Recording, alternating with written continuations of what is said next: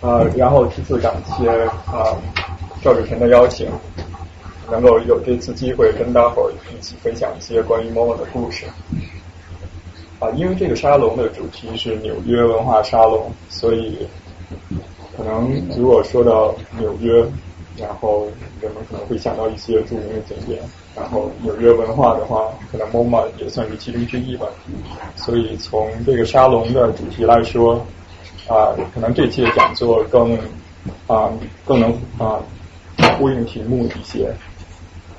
呃，刚刚开始定这个题目的时候啊，MOMA 定下来之后，其实我有点反悔，就觉得这个题目好像太大了。不呃不知道怎么才能给它讲的更全一些，嗯，所以我开始想可能是讲一些从建筑讲起，啊，所以可能是讲建啊某某的建筑，但是啊我想如果是讲某某建筑的话，可能讲半个小时人就差不多都走光了，然后这讲座要三个小时，所以我就想可能还要讲些别的东西，嗯。呃，还要感谢志晨，他给大家伙儿发了那个报名表。其实呃，我并没有要求大家伙填报名表，然后制成自作主张给大家伙发个报名表，然后让大家伙必须要填两个问题，然后必须那是 optional，optional，非常机智。好好好，然后所以辛苦大家，还百忙之中还要抽时间还要填那些报名表什么的。然后呃，我我今天早晨看了一下，然后我我还挺感激志成的，觉得还还挺有用的，就是因为初衷是为了加强互动，就是啊可能也让主讲人有一些针对性讲的东西，然后另一方面让大家伙来听讲座的时候会带一些问题，然后嗯，所以我我看了呃大家伙报名很踊跃，然后啊当然今天下雨，可能有些人没没有能。明白。然后呃，所以他两个问题是：第一个是某某的故事是什么？然后大家伙好，回答是各种各样的。呃，有有的人回答我还挺感兴趣，有的人回答他说是啊飞机降落在某某的屋顶上，然后啊还有是什么安迪沃霍穿越时空啊，这这些挺挺有启发性的。呃，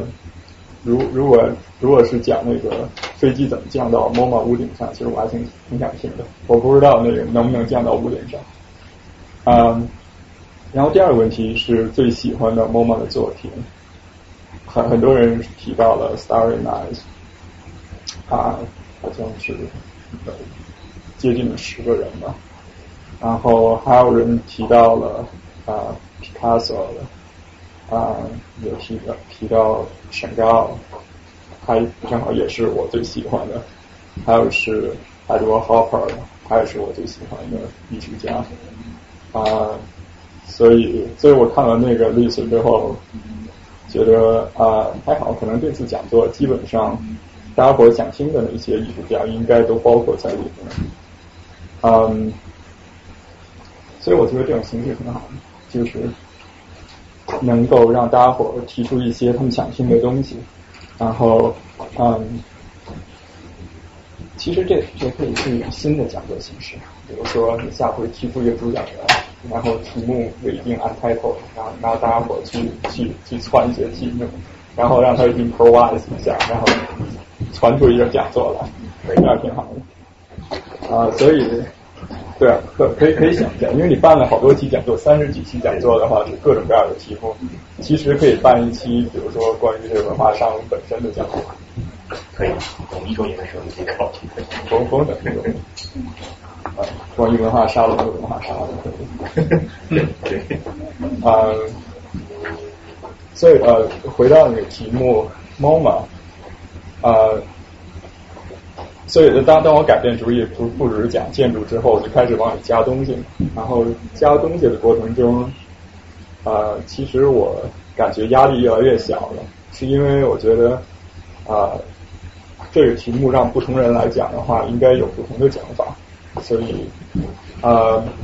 就像有人说过，好像是一百个人去 MOMA，然后他们会有一百种不同的体验。所以啊，你如果问 MOMA 是什么，啊，不同人会给你不同的答案。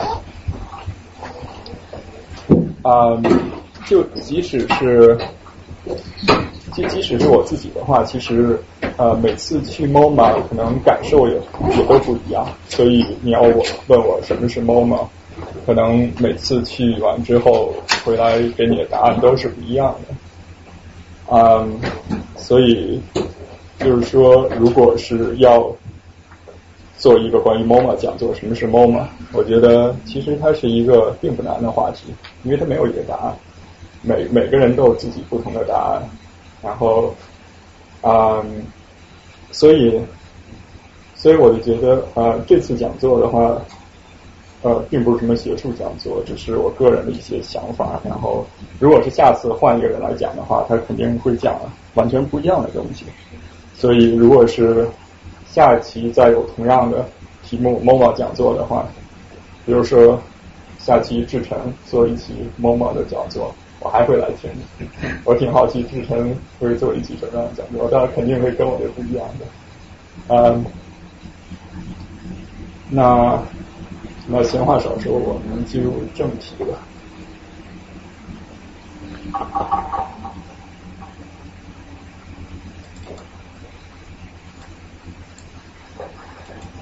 嗯，现在是两点多钟，大家伙儿可能有点犯困，所以给大家伙儿提提神儿的话，先放点轻松些的。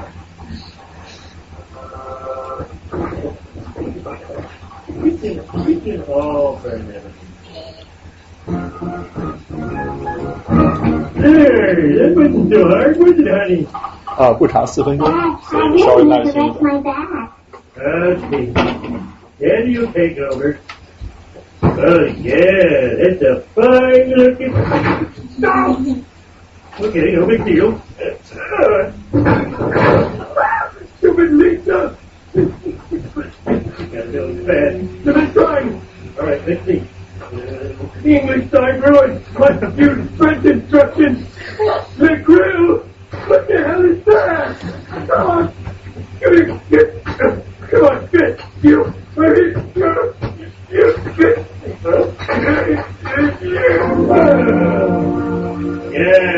that's one fine looking barbecue pit. Why doesn't mine look like that?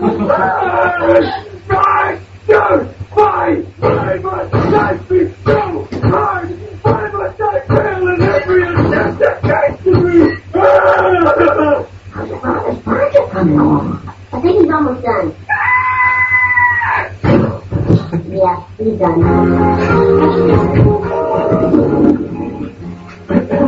I'd like to return this barbecue kit. All return items must be in a box and accompanied by a receipt. Well, if you'll follow the flashlight, you'll see the receipt embedded here and here, and elements of the box here, here, and possibly here. Sorry, I didn't get this hammer half by handing out refunds.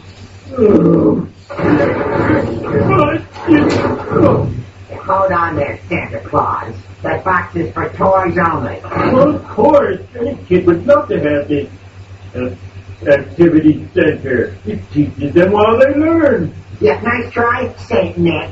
Now hit the road, Chris Kringle. you heard me, Père Noel.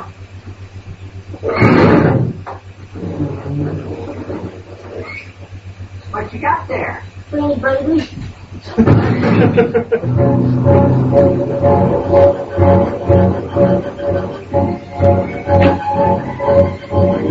never get rid of it. Will follow me to the end of the earth. All right, my bumper fell off. And my fault. I could dodge. I could dodge.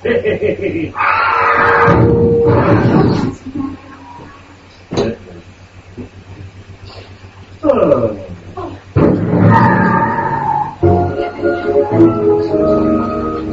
my shoulders, I'm getting it all shaved off. Only someone's at the door. You want to talk to about some sort of car accident? Take his up back. I'll handle this. Mr. Simpson, I believe something of yours struck my car yesterday. Oh yeah, prove it. That's your license plate, isn't it? Uh, All right, just go ahead and sue me.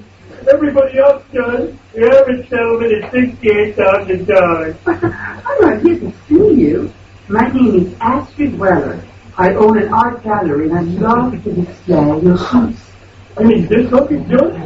This isn't art. It's a barbecue that pushed me over the edge. didn't you? Didn't you? You stupid dog! Uh, art isn't just pretty pictures. It's an expression of raw human emotion. In your case, rage. Oh, I got that, lady.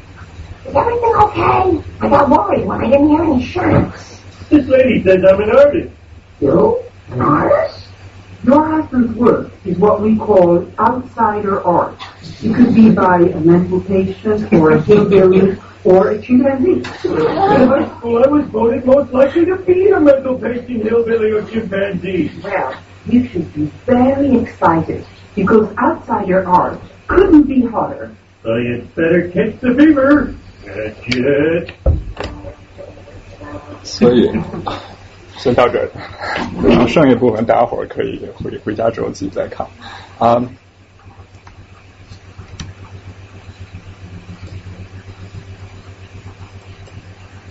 所以啊，刚才是一个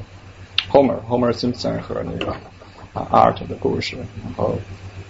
讲了啊 Homer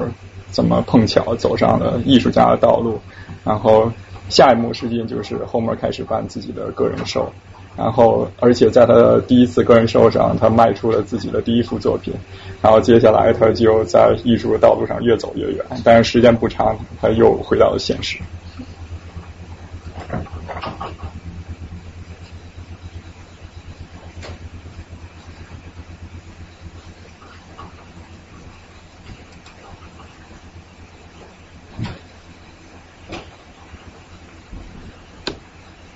所以啊、那这个讲座正现在正式开始啊、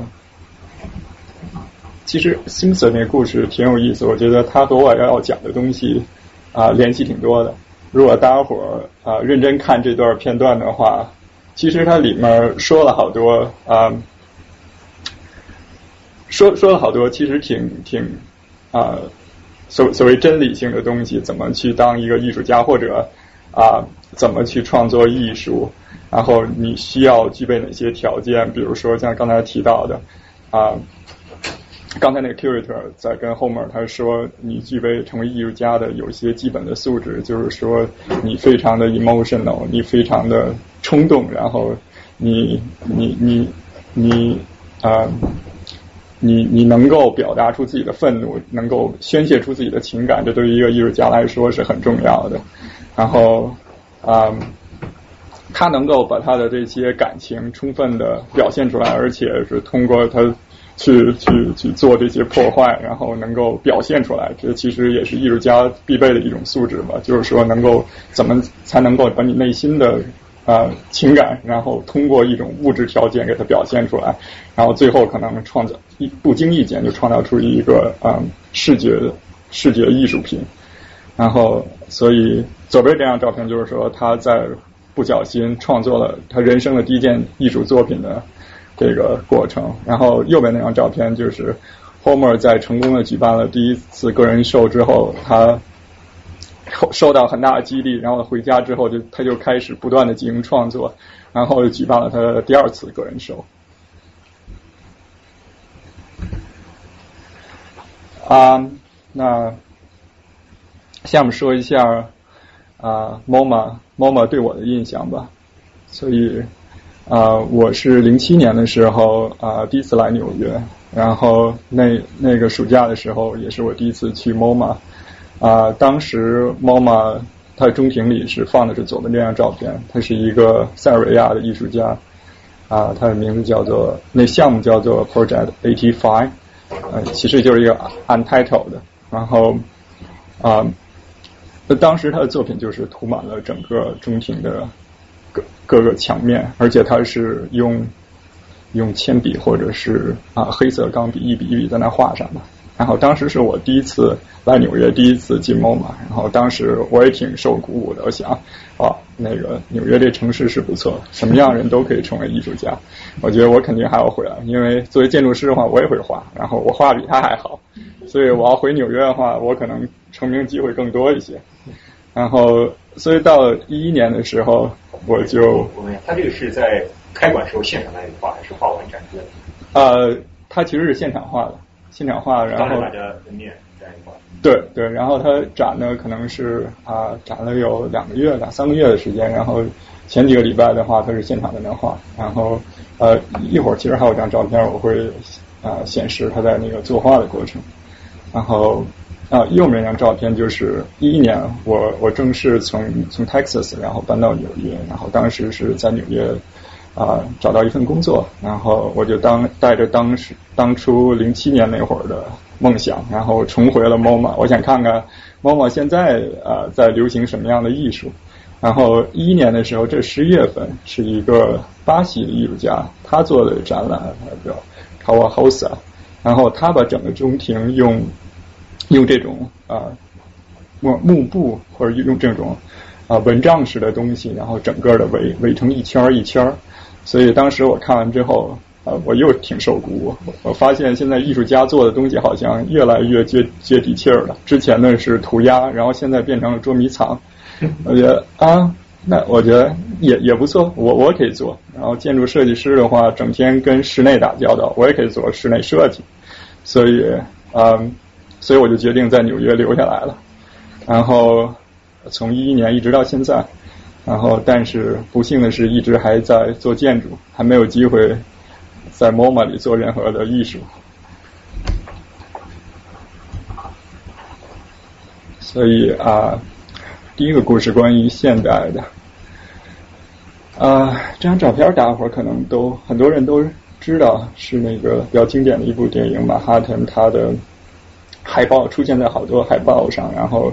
这其实也是我零七年第一次来纽约的时候啊看的一部电影，然后当时也是挺受鼓舞的，然后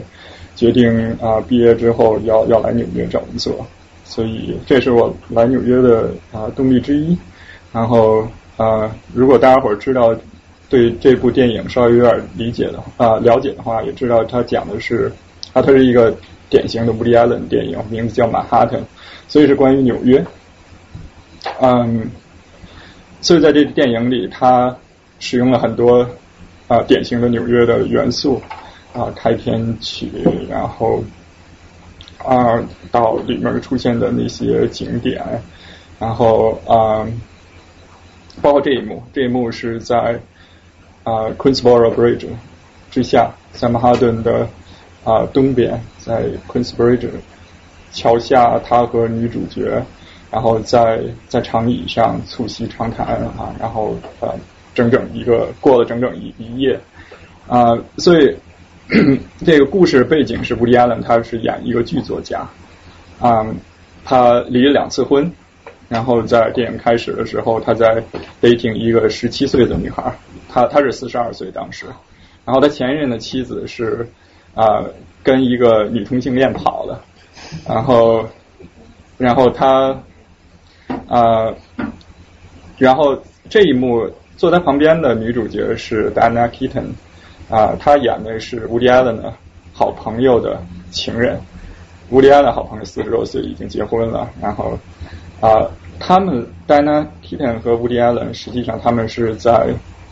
啊在 MoMA 那天晚上。巧遇，之前他们只见过一次面，然后在 MoMA 的那天晚上，MoMA 是在 Sculpture Garden 有一个上流社会的啊集资的一个晚宴，然后在那个晚宴上，Dana Keaton 和 Woody Allen 巧遇，然后他们俩 就是啊越越说越投机，然后就是展开了这个整个电影的一条爱情的线索，然后所以啊在这一幕发生之前。就是左边这张照片，就是在 MoMA Sculpture Garden，他们俩第一次相遇啊，他第二次相遇应该是，然后当时是一见钟情啊，所以在这张照片除了这个男女主角之外，左下角还有一个一个配角，那个呃，可能去过 MoMA 的人都都知道那是 Picasso 的一件作品，叫做《She Gold》。然后在这个电影里，他只是一个呃微不足道的配角，然后甚至都没有一个正式的正面的一个镜头。然后，但是在 MoMA 里，就像右边这张照片里，平时好多人却围着他，然后把他啊像一个明星一样对待啊，所以右边这张照片里，这些人在那围着这只 She Goat 啊啊，如果是这样的话。其实我我我不太清楚这些人到底是是 Picasso 的 fans 啊，还是 Woody Allen 的 fans，他们对这件作品这么情有独钟。然后啊，这件作品比较有意思，是因为他在毕卡索雕塑作品里，他实际上是改变了当时雕塑界的一些传统的认识，所谓现代什么是现代，然后这可能是现代雕塑的第一件作品，是因为他。啊，他用的材料实际上是皮卡索从当时他住的地方，他的隔壁是一个废品回收厂，他是从那个废品回收厂里捡了一些破烂儿什么的，然后捡回家里，然后把它们攒不到一起，最后就成了一一件雕雕塑作品。然后啊，这只羊的肚子那块，它的身体的主要部分其实是一个框。然后那个框的那些纹理就构成了这只羊的它身上的那些肋骨。然后比如说它在啊那个羊的啊乳房的部分，其实它是两个废旧的那个瓶子。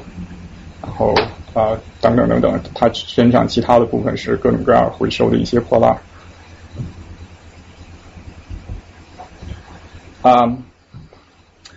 那现在回到 MoMA，就是说。啊，人人普通人到了 MoMA 之后，他们他们会干什么？这这两张照片是啊周五晚上的 MoMA。嗯，因为对对，大家伙知道周周五晚上四点到八点是叫做 Uniqlo Free Friday，所以一个星期之中那天晚上人是最多的。然后啊，左边这张当然是。再次说明了大家选择是正确的。Starry Night 确实是 MoMA 最 最最 popular 的作品。然后，尤其在周五晚上的时候，基本上挤的是水泄不通。然后，基本上其他的作品前面都没有什么人，都集中在那个 Starry Night 之前。然后他们在 Starry Night 之前看久了累了怎么办？他们就会选择到右边那张照片，然后找个地方去坐一下。然后在一般的那些长椅周围那些长椅都坐满了人之后，他们怎么办？他们只好坐到中间去了。然后中间这个其实是一件雕塑作品，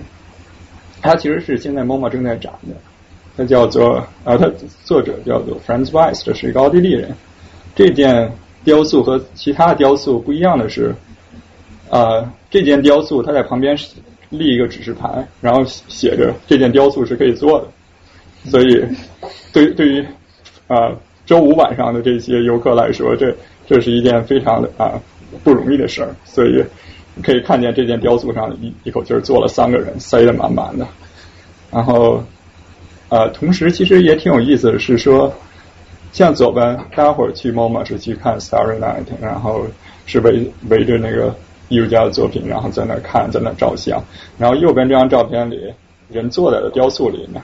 然后那坐在那些雕塑周围长椅上的人，他们在看雕塑，然后同时他们也在看坐在雕塑上的人。然后坐在雕塑上的人，他们同时也在看坐在长椅那些人，所以跟左边这张照片比起来，右边这张照片，你可以说他们也在欣赏一一件艺术品，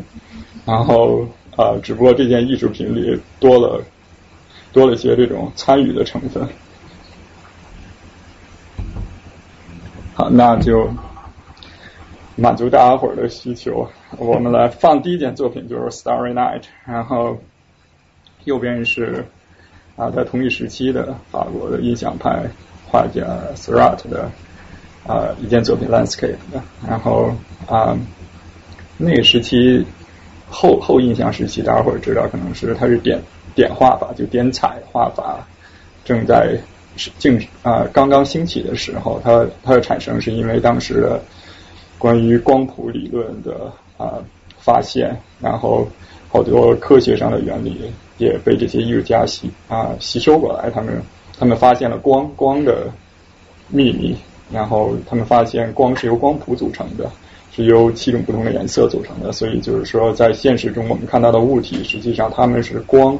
的各种啊反射、折射呀啊，最后形成了一种一种啊现象。所以啊，所有的物体你都可以解释为都是这光谱里这几种光然后组成的。所以他们在在回到画布前，在表现现实的时候，他们也用那种最基本的几种。元素，然后凑在一起，一笔一笔一笔一笔一笔点出来，点出了这么一种啊现实的或者说是有虚幻的现象。然后这，所以这就是当时点菜点点画法的那个出现啊。但实际上，如果你你不知道这些的话，呃，也不妨碍你欣赏艺术品。就像嗯，就像这两幅画。你摆在一起，当然在 MoMA 中，因为 Starry Night 它的特殊地位，它从来没有和其他的画放在一起，因为它是整个 MoMA 的主角，它是那一层所有的作品、所有展品之中的主角，所以它理应获得一个单独的一面墙来来展示它。但是你把这两幅作品放在一起，如果你你不说谁是画家，然后你不说他们是 MoMA 里的作品，你只是看这两幅作品的话，呃，其实。是你你会看看出一些他们有相互联系，他们都是用这种一笔一笔点出来的，然后就像是同一个老师教出来的两个学生的作品，然后但你接下来的反应可能就会觉得右边是个好学生，左边那个就是一个没有什么耐心的学生，好像右边那学生用呃用了六个小时完成了作品，左边那个学生用了两个小时就完成了，呃，所以。这这其实也是一也是一种，就是你可以看出这区别的开始嘛。然后你你也可以这么欣赏，那样的话，你不需要拜倒在啊梵高的光环之下。然后但下一步你可能就会你会啊你会去想，为什么梵高用了两个小时来画这幅画？那他剩下四个小时去干什么了？然后其实答案挺简单，因为他当时在精神病院里，他没有这么多时间去画画。然后呃，绘画对于他来说只是一种。呃，其实可以说是一种啊表达自己方式，或者最最直接的，其实是一种治疗的方式。因为梵高他说过啊，他他找到了艺术，所以他不需要宗教，然后他的好多那些苦恼都可以用艺术来来要表达出来。然后嗯，所以所以这是这也是啊现代绘画的开始，标志着现代绘画的开始，因为在右边那那幅画里，你可以看到画家可能花了半天、一天的时间在一笔一笔一笔的在那点，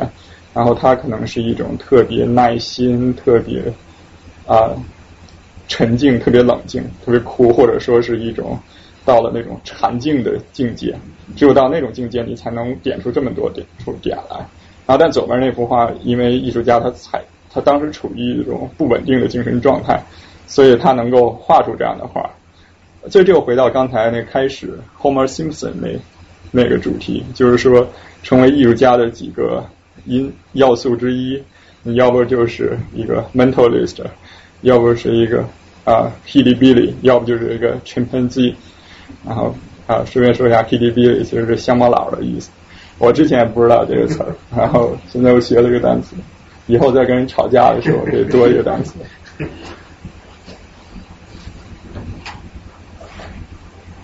啊，所以下面两幅画是啊，它它当然一方面它是 MoMA 最受欢迎的两幅画，然后呃塞尚和皮卡索，另一方面他们也是 MoMA 啊成立之初最早的两幅作展品，实际上因为 MoMA 是啊一九二几年三三十年代时候正式成立的，然后是啊洛克菲勒夫人和几个嗯。有钱的当时的啊那些白富美，然后他们闲着没事儿，他们就商量着成立一个 museum，然后就开始啊展一些现代他们认为是比较 modern 的一些作品。当时是在纽约来说还是挺有意义的，因为啊像 Met 在 Metropolitan Museum 他们展的还都是一些啊比较古典的绘画，可能最现代的也就是印象派的那种。但是从来没有过展一些非主流的作品，像这两幅对于当当时来说是非主流的，是因为啊，像左边那幅塞尚的作品，他嗯，他啊，他画的是一个呃刚游完泳的人，他名叫贝德，然后啊和之前那些啊人物肖像画画的不一样，是因为你要仔细看这个这个啊这个男孩的话，你会发现。他啊，他身体姿势其实是有点别扭的，他并不是完全对称的。然后这跟以往的那些啊博物馆中的那些肖像画比起来，其实是挺不一样的。因为之前在古典绘画中啊，人物肖像画都是那种比较对称、比较啊郑重，而且是有一种那种。啊，比较美化，或者是有像英雄一样的人物，但走到这，他只是一个普通人，而且他他并他摆的这个姿势还有点别扭，感觉还并没有准备好，就像拍照时他没有准备好就已经给他照下来了。然后，而且还有一个，他没看镜头，然后这也是在之前绘画中所啊没有的，就是因为之前。啊，艺术家会画家会画会花很多时间去刻画人的眼睛，人眼睛是心灵的窗户。然后这幅画中啊，塞尚却忘了画人的眼睛，或者他可能当时避重就轻画了一个低头的一个人，所以呃，从几方面来说，这当当时其实是非挺非主流的一一幅作品。然后呃，右面是 Picasso 的呃那个啊五个五个妓女。很著名的一幅画，然后，嗯，这这幅画当然是开创了立体主义、嵌合什么什么，然后啊，你要从学术的角度来分析，它它有好多比较前卫，在当时来说比较先锋的东西，然后啊，但另一方面，你如果是不带着那些。啊，所谓学术的知识去看它，而你只是简单的去看这幅画的话，呃，就是一个一般人来说，他可能也会发现，同样是画裸体，左边和右边这两幅比起来，左边至少还是一个人体的模样，右边的话，它已经不是一个完整的人体了，它好像感觉是把一个人切成了几块，然后重新又给拼起来拼在一块儿，然后其实这也是最。呃，当时流行的立体主义啊，常见的一种表现方式，就是说他们是把一个人体，然后打成了很多碎块，然后给它重新组合，然后包括皮卡索，你们知道他们人眼有的时候眼睛是在脸的正面，有的时候是在脸的侧面，然后他的眼睛从来都是不对称的，在这个时期，嗯，所以另另一方面，如果你要看皮卡索这幅画的话，呃。其实就跟刚才开始放的那个 Homer Simpson 那个，其实也有一些相似的地方，就是说，他他把一个一个完整的一个物体，他 Homer Simpson 把一个好好的一个本来是能做一个 barbecue 的一个啊灶台，结果他给他做的七零八落的，然后把他们重新又给又给拼拼到了一起，然后呃。就是这个拼拼的过程，七拼八拼的过程，一不留神反而成了一种艺术的创作过程。呃，所以说，Homer Simpson 伟大之处就在于他不他一不留神，其实做出了和 Picasso 当年啊做出了相似的这种壮举，然后所以是代表了这种现代艺术的一个哎一个方面。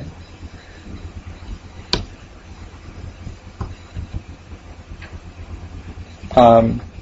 下下两幅是啊，左边是 r o s s o 的，然后右边是高更的，就是看完了之前那那几幅，好像还是比较抽象的。这这两幅好像一下感觉亲切好多，是因为嗯，这两幅跟之前的不一样，它好像没有这么多抽象的东西，然后在技法上它也没有这么这么啊晦涩难懂这么复杂，然后更直接的，它可能。更接近于那种插画，就是一种 graphic art，然后嗯，但同时他们给人的感觉好像又是一种梦境式的感觉，好像跟之前的那种还接近于现实的东西又不太一样，感觉他们在表现的是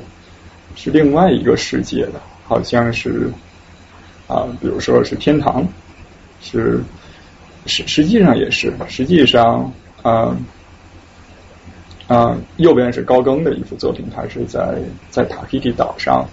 画的，然后是他的心目中的女神，啊、是当地的一个土著，然后，嗯、确确确实本人应该比他画的还要好看一些，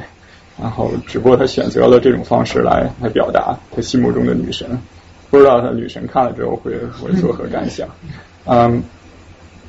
所以当时高更他去塔希提岛，呃，有一个原因，其实挺重要的原因，就是因为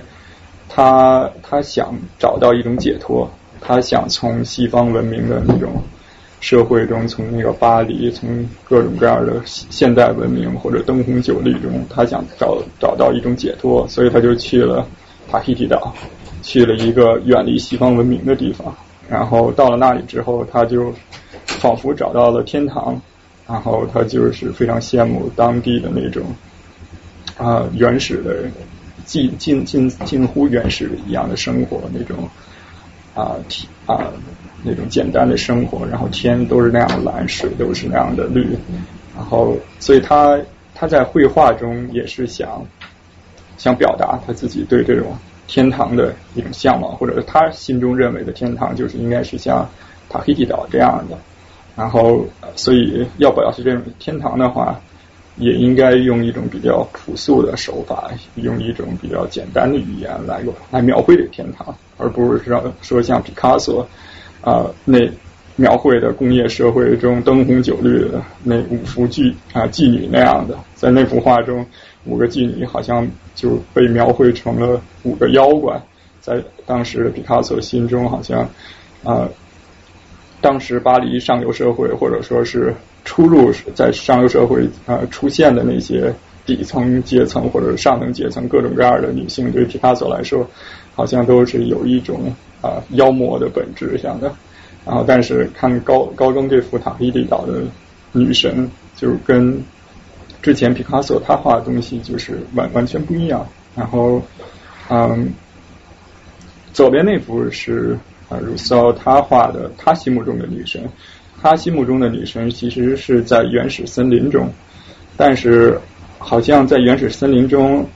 还还需要一把一把沙发，还离开不了沙发，所以这本身是挺奇怪的，感觉是到了原始森林，但好像他描描绘的好像还是一个现代社会的一个一个啊。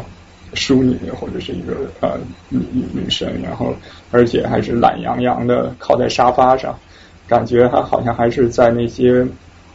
啊上流社会的 party 中，只不过只不过一觉醒来，感觉时空错位了，发现自己突然一一觉醒来到了一个原始森林里，然后嗯。其实，其实这个画背后的故事也是因为在鲁骚他的好多这种所谓超现实作品中，他画了很多这种啊 jungle 啊这种啊原始森林，然后其实他他当时也是在寻找他心目中的天堂，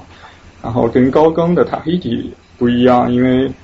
呃鲁骚他只是一个出生一个平民家庭的一个普通人，他只是一个啊海关的一个啊公职人员，所以。他没有那种魄力，也没有那种财力去塔希提岛，所以对于他来说，呃，唯一寻找这种解脱的办法是只有去去动物园，去植物园，去巴黎的植物园。所以只有到了植物园、动物园里，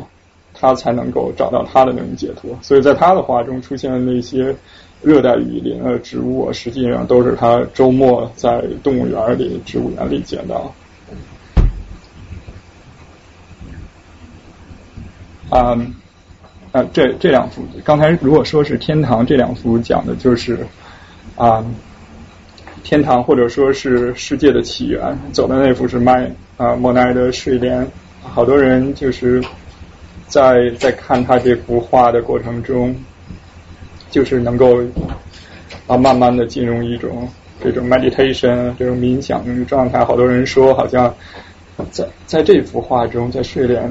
中，好像。似乎看到了世界的起源，然后确实也是，好像世界的起源在我们印象中感觉就是那种混沌的状态，一切都是呃模糊的，然后都是无形的，然后啊、呃，右面这幅是名字就叫《Birth of World》，是是米罗的画，他他就跟人明确的说，他认为世界的起源是什么？他认为世界的起源是有形的，然后这种形式是什么？就是三角、圆、线，然后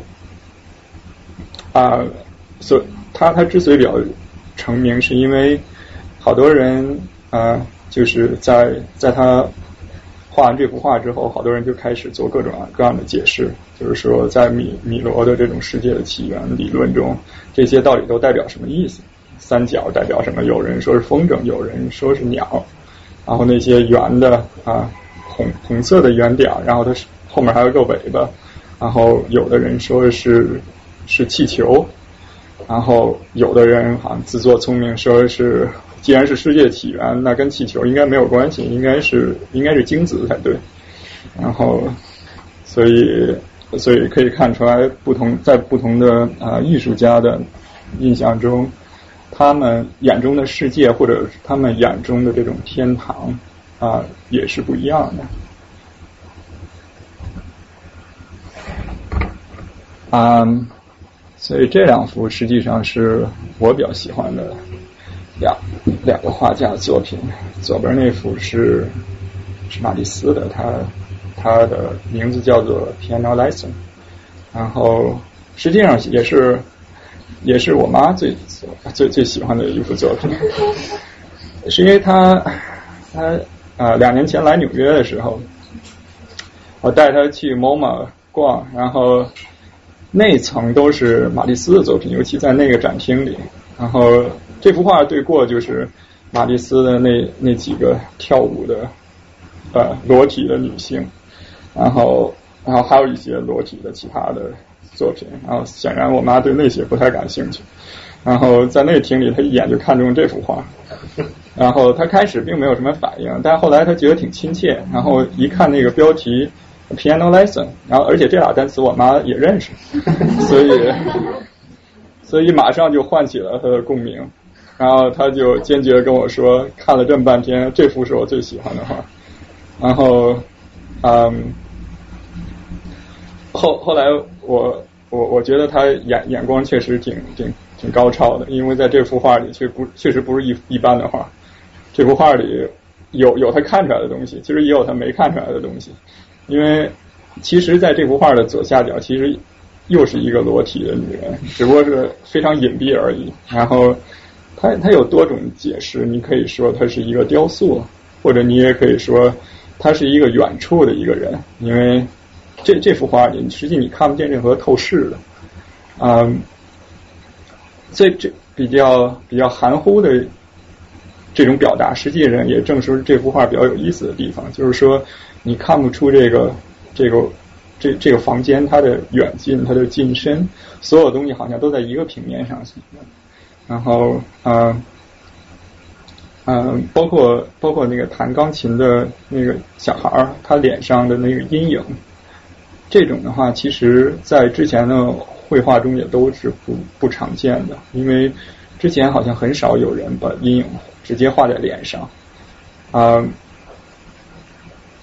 然后这幅画里前面还有还有一个沙漏，有一个三角的东西，然后对，其其实这也是，如果你要是把左边和右边这两两幅画比起来，你也会发现有一些相似的地方。就是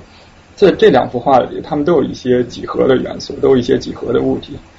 然后同时，他们有一些古典的元素。你说右边是一个石膏像的人像的啊一个头像，然后左边你可以说在左下角那个裸体的啊女，可能是一个代表缪斯的音乐女神。然后啊，所以左边这幅画里看看上去好像有一些不不相关的因素。嗯，包括钢琴的钢琴的那个啊琴架，它背面那些啊曲形的花纹，然后啊钢琴后面那个栏杆阳台的栏杆，然后啊那些东西在一起，它们好像其实不单单是一种装饰，实际它也是反映了啊你可以说它是它是啊这个小孩的弹出来的这个钢琴的曲调。嗯，所以所以左边这幅画，其实你看的时间越久，你就会觉得它有有更多的一些心理上的隐喻，就是为什么小孩的脸上有阴影，是因为他他弹钢琴的时候好像心里有什么阴影。然后为什么在左左下角那个女的是一个裸体的女人？那那是那是她的钢琴教师吗？然后，嗯，包括前面为什么会有那个沙漏？然后是因为是因为那个小孩在那度日如年吗？然后三角是个节拍器吧？节拍器是吧？啊，那那那我整错了。对对对，那应该是节拍器，对，说错了。然后，嗯。那黄色那是什么？黄色那应该是吧？没有，黄色那应该是吧？嗯我我觉得那像。然后，呃，那右边这幅画是我比较喜欢的一个画家，他叫啊 Kiriko，主要啊只有只有 Kiriko，他画的其实啊他的画里其实也表达了一种这种。啊，心理上的各种各样的暗示，而且啊，有各种各样的这种神秘的元素。其实最简单的就是他的画里有好多，很多时候是把一些不相关的东西，然后并列的拼凑的在一起。然后嗯，所以所以你说为什么这个头像会和嗯会和一个橘黄色的手套在一起？为什么有一个原色的啊绿色的球？这这些其实啊，没没有人知道答案。然后，呃，但是啊，他的画里其实也有一些共共通的地方，就是啊，比如说他的画中出现了很多这种啊古典建筑，所以这这也是最开始吸引我的元素，就是因为觉得在他的画中，这些建筑其实也是扮演了一个比较重要的角色，就是他们。并不只只是建筑，他们更其实比一般的建筑更抽象。他们好像是营造了梦境中的某种场景。然后啊，在远处你们要看的话，其实可以看到在画像的左边，其实是一个火车，然后是一个冒烟的蒸汽机车。然后其实呃，在 k i r k o 他其他的作品中，两个经常出现的元素就是古典的建筑。和蒸汽机车，然后在下面我们还会可以看到啊，所以这两幅还是同样的马蒂斯和 Kiriko 的两幅作品。然后啊，右边你可以认出来跟之前的那种风格还是很连续的。然后左边的话，呃，马蒂斯把他之前比较平面的那种表达更加平面。啊，先说右边那幅，嗯，右边那幅的话，你可以看到同样的有那种古典的建筑，然后还有蒸汽机车，然后蒸汽机车其实经常出现在 k i r k o 他画中的一个原因，是因为啊，他爸爸其实是一个啊火车的机械啊火车的工程师，所以这也是为什么在他后来的好好多绘画中都出现了蒸汽机车。然后，但是你要仔细看的话，右边这幅画其实它有一些呃不太对劲儿的东西。除了说是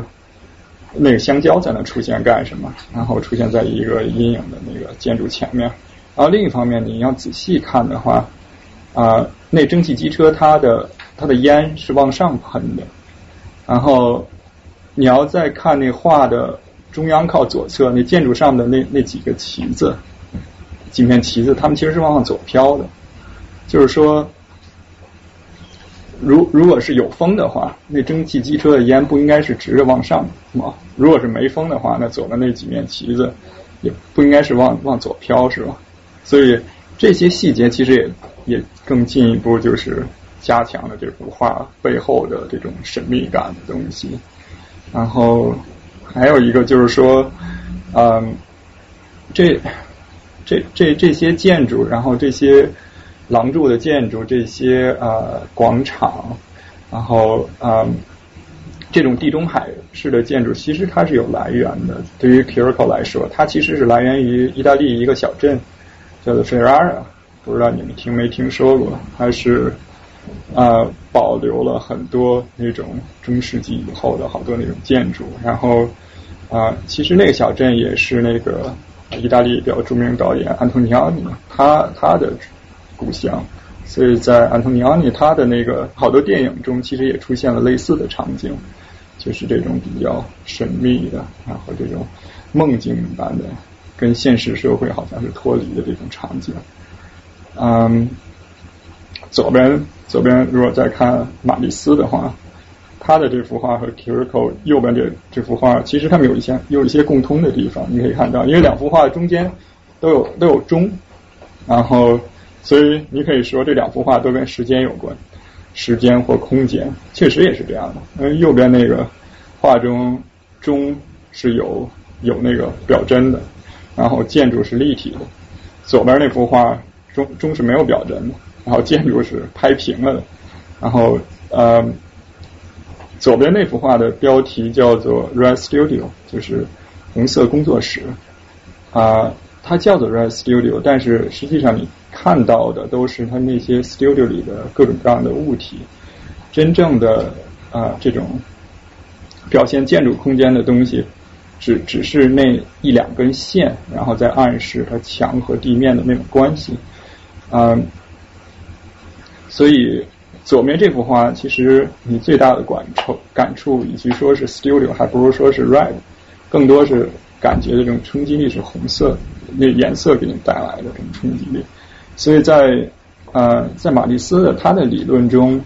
实际上他也就他他在画这幅画的时候，对于他来说。也是处在现代主义绘画的刚刚啊兴起的那个时期。对于他来说，呃，现代什么是 modern？实际上，可能这种颜色，颜色本身就代表着 modern。对于他来说，怎么表现人体、表现空间，可能都不是特别重要。怎么大胆的使用这种颜色，使用这种单一的颜色，或者甚至。这种抽象化的颜色对他来说可能是啊 modern 的一种表达。然后他们看了几幅绘画之后，也可以休息一下，看看两幅雕，看两个雕塑作品。嗯，左边这个就是在在 MoMA 的一进门的地方，是是罗丹的一个比较著名的雕塑，他他啊雕的是巴尔扎克。然后巴尔扎克和罗丹是啊也是挺好的朋友，然后嗯，但是罗丹在雕完这这这幅啊这这件雕塑之后啊送送去展览，却被当时的展览机构给拒绝了，是因为没没有人能够接受他这件作品，因为他选择的罗丹不是是不是在。啊，人前就是，大家印象中的那种高大的印象的罗丹，或者是那种光鲜亮亮丽的罗丹，啊啊不，那巴尔扎克说错了，啊光鲜亮丽的巴尔扎克，而他表现的这个巴尔扎克，实际上是在在夜晚的时候，在自己的卧室里围着睡袍的那种感觉啊面目狰狞的巴尔扎克，然后对于罗丹来说。这时的巴尔扎克实际上才是他天才的一面，因为这个时候的巴尔扎克其实也是他啊创造力最活跃的时候，啊，所以对于罗丹来说，这这才是他啊他认为的这种天才应应该是这个样子的，啊，所以啊他就是雕刻了一幅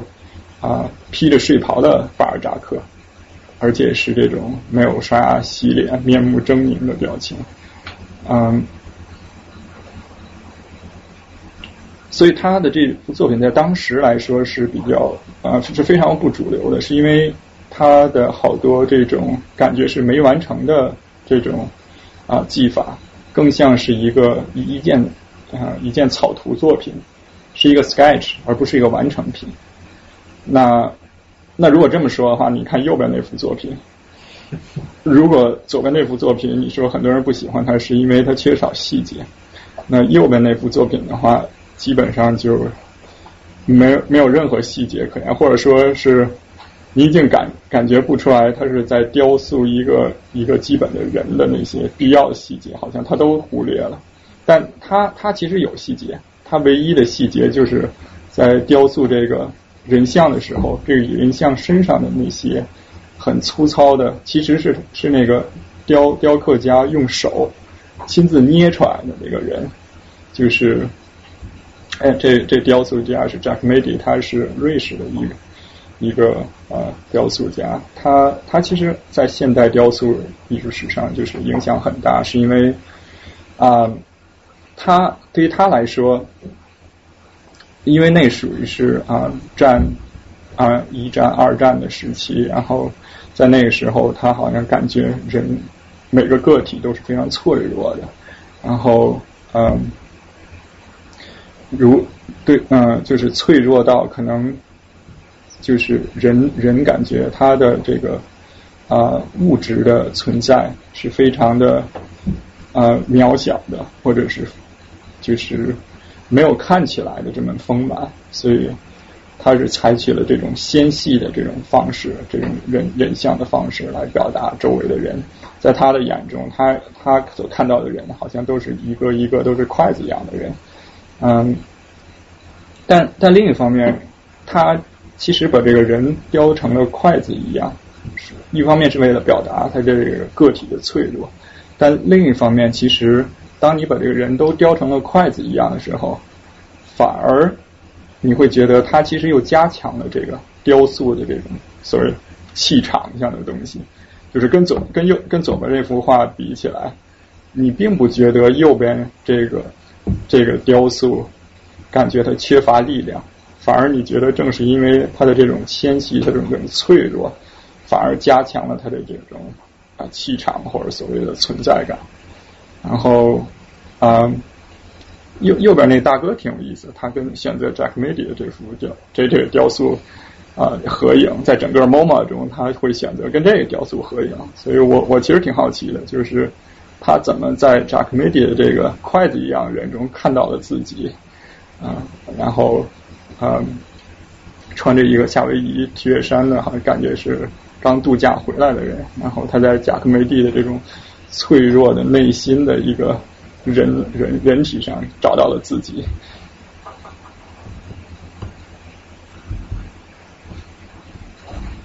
啊，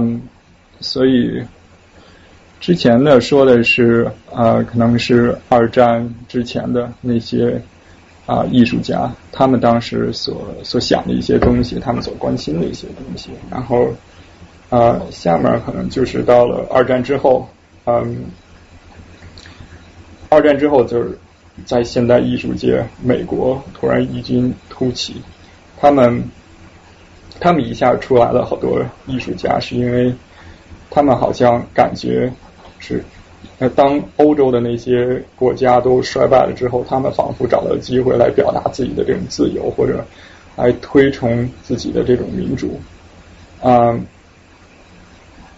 这这两幅作品，其实如果如果不说太多的话，你只是看这两幅作品，嗯，你你会发现，他们他们其实是同一时期的，但是这两个艺术家他们脑子里想的东西真的是非常不一样，嗯，但他们俩都是非常有名的艺术家，然后而且作品也都卖出了非常高的价格，啊。但是如果从花的时间或者嗯花的这种精力来说，你你会觉得好像挺不平等的，或者挺不公平的，跟卖出的价格。左边这幅艺术这幅画的艺术家，他好像花了很多的时间，花了很多的精力在在画这幅画。右边这这幅画艺术家他只是简单的画了三个色块，然后就完成了。然后相反，这两个艺术家作品最后都卖了，卖成大价钱。然后这两个艺术家都成名了，嗯，但这两个艺术家有一个共通的地方，就是这两个艺术家其实他们他们的人生都挺悲剧的。然后我不知道，如果你们只是看这两幅画的话，是不是能够感受到这两个艺术家的这种悲剧式的人生？没有吗？我觉得好多画是在后来人大家去评判它，特意研究它，好像挺有意义的。我觉得我觉得不让自己这样看，反正我去摸摸看没几个，我觉得能看得懂。是吗？那其实我觉得这两幅画还挺有代表的，就是左边那个画家他确实是个酒鬼，然后啊，说你看那个画，那个画的就很纠结啊，所以他他心里面可能就特别纠结，就是这样。纠结，纠结的话应该是画了又重新画，画了图之后又重新画才对。好吧，然后我感觉就是很纠结，然后乱七八糟的，然后各种心绪，然后各种想法，所有的东西都缠绕在一起，并且他这个画不仅仅是缠绕在一起，它还有突出和平平，就是它有突突的感觉。嗯嗯所以说它那个质感上是它，包括它心对它心理的反应是是有很多就是立体的东西在里面的。有一些重要的事情，不重要的事情更容易让人纠结在一起，就悲剧了。呃，你说是因为每为个人对画的理解是不一样的。呃，其实没有这么复杂的，就是你说纠结那其实挺挺挺有意思，而且你说挺正确的，但你说是左边那个画家纠结是吧？但但我认为其实是右面那个画家更纠结。哎，这你看你怎么理解啊？有些人他很纠结，但他表现出来的很平和，然后从从那个红橙然后黄色在一起，就是就跟你看纠结是通过什么色块是是是因为你会看到它其实是一幅画画了好几遍的，它先涂了一遍黄的，对，然后又在然后涂遍橘红的，橘红的他觉得可能有的地方又不满意，然后又稍微加了点颜色，然后就是蹭来蹭去，蹭来蹭去。右边那幅画其实你可以看出它是蹭来蹭去的，左边那幅画其实它是一气呵成的，它一点都不纠结，它完全是借着酒劲儿一气呵成，你可以说是，其实更更洒脱左边。直接说就行。你直接说。我，觉得就是不管是认为左边更纠结还是右边更纠结，我觉得都没有问题，因为就是我觉得艺术就是给人带来的，之所以称为艺术，就是因为给不同的人带来不同的触感受。我觉得这个是他们这种名家他的艺术作品的一个魅力所在。然后呃，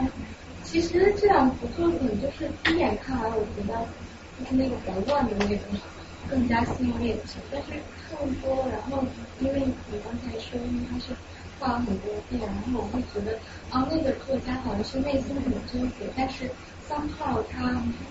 他好像很在意周围人的感受，所以他就做出一个很 organized 的感觉，所以然后突然感觉发现了产生了共鸣，所以我觉得就是艺术作品就是嗯。就是你情绪在不断变化，我觉得是非常令人喜欢，所以我觉得今天大家很容易的就是很所以你是跟左边那个酒鬼产生共鸣，还是跟右边那纠结人产生共鸣？嗯，右边那个就是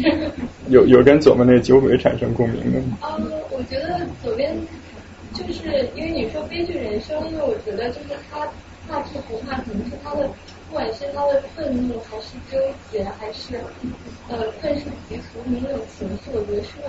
很是很强烈的。然后他这种情绪在艺术领域之外是不被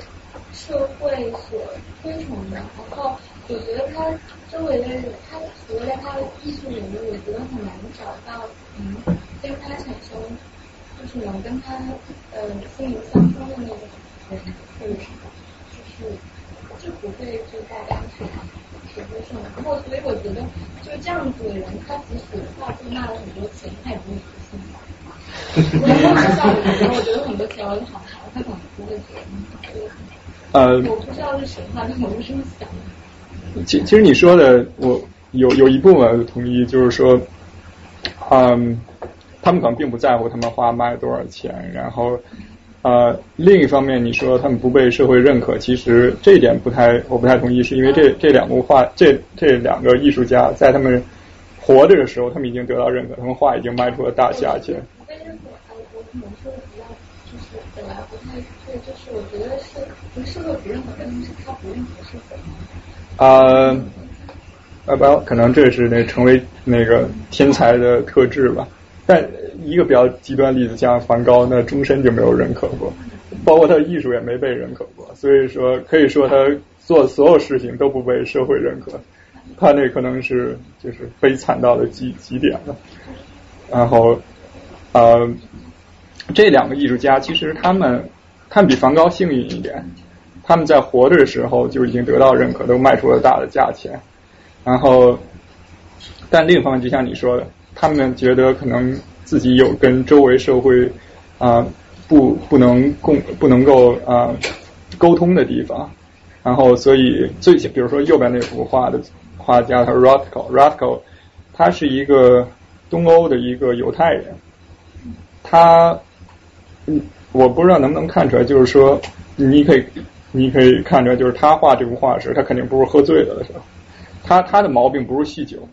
他的弱点其实是他非常的 depressing，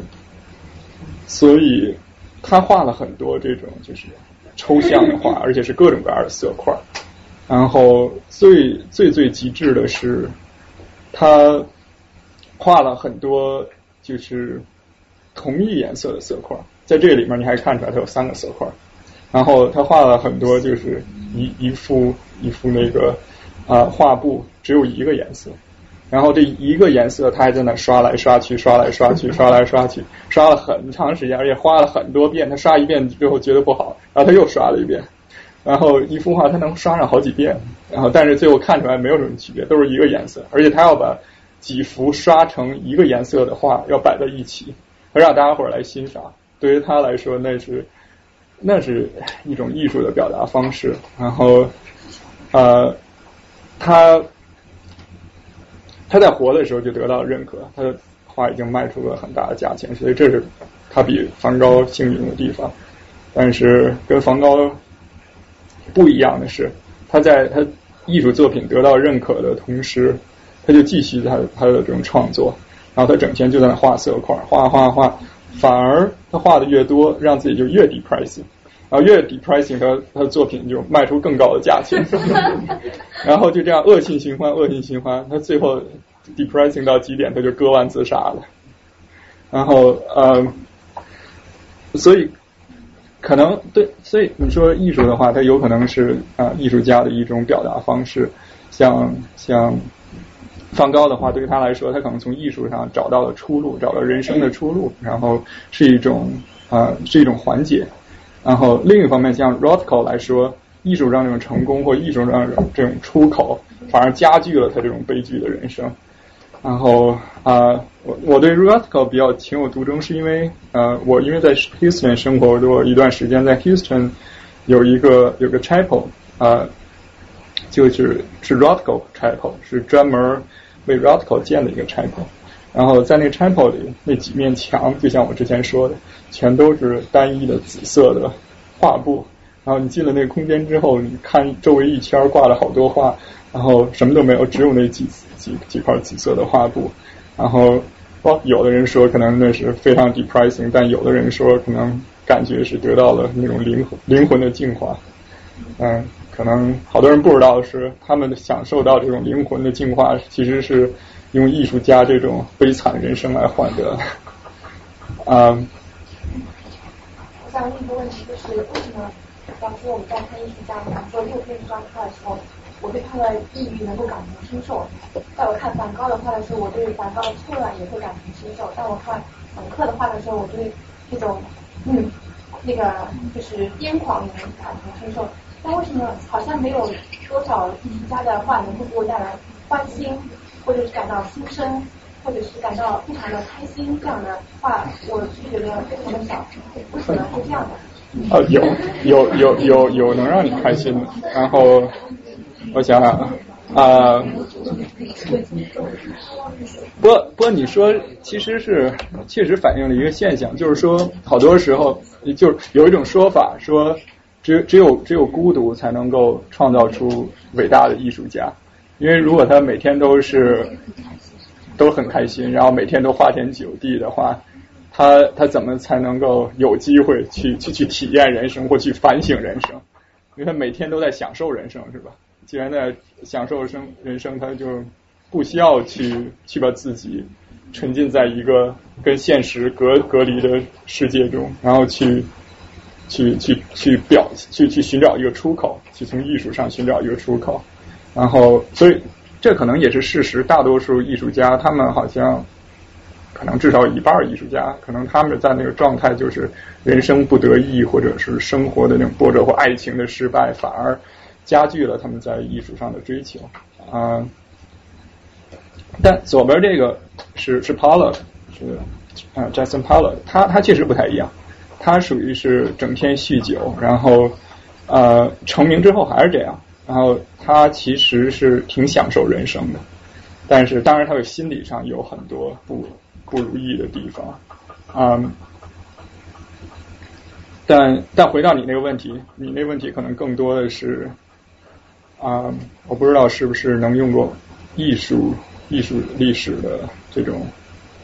这种思考来解决，可能更多的是哲学方面。为什么这些艺术家会选择那样的生活？为什么他不他们不能一边花天酒地，一一边去创造一种抑郁的画？花天酒地完了回来再 depressing 一下自己，然后到一定程度稍微平衡一下，出去再再花天酒地。其实我觉得那也也是一种。挺好的生活状态。如果你要能在两个极端之间游刃有余的话，我那那的话可能感觉是两个人生，不是一个人生能达一个能达到的。所以左边这个作家他在做这部作品的时候，他除了酗酒还有什么精神状态？就是很很爽，他的精神状态。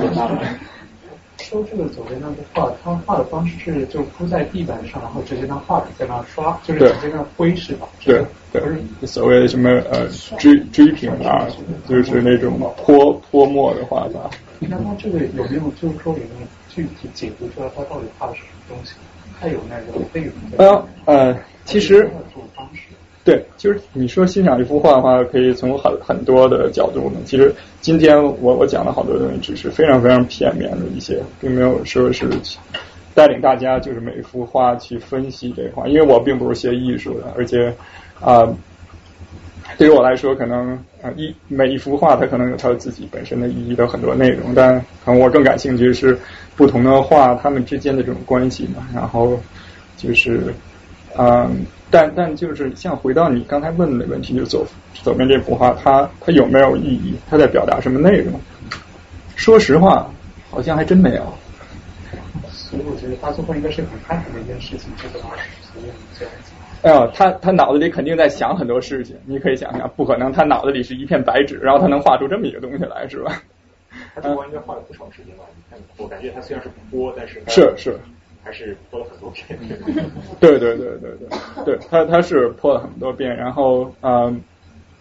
所以像他的这种画的话，好多人说呃谁都可以画出来，然后因为谁都可以泼嘛，你只要拿拿几瓶颜料在那泼来泼去，你可能用用的时间比他短，然后你可能觉得泼泼出来比他还好看，然后嗯，啊，让他们第一个认但但他泼完这幅画之后，他又连续又泼了好多画，他都卖出去，都卖的不错。也有其他人试着学他，但其他人就没卖出去，那是为什么？啊，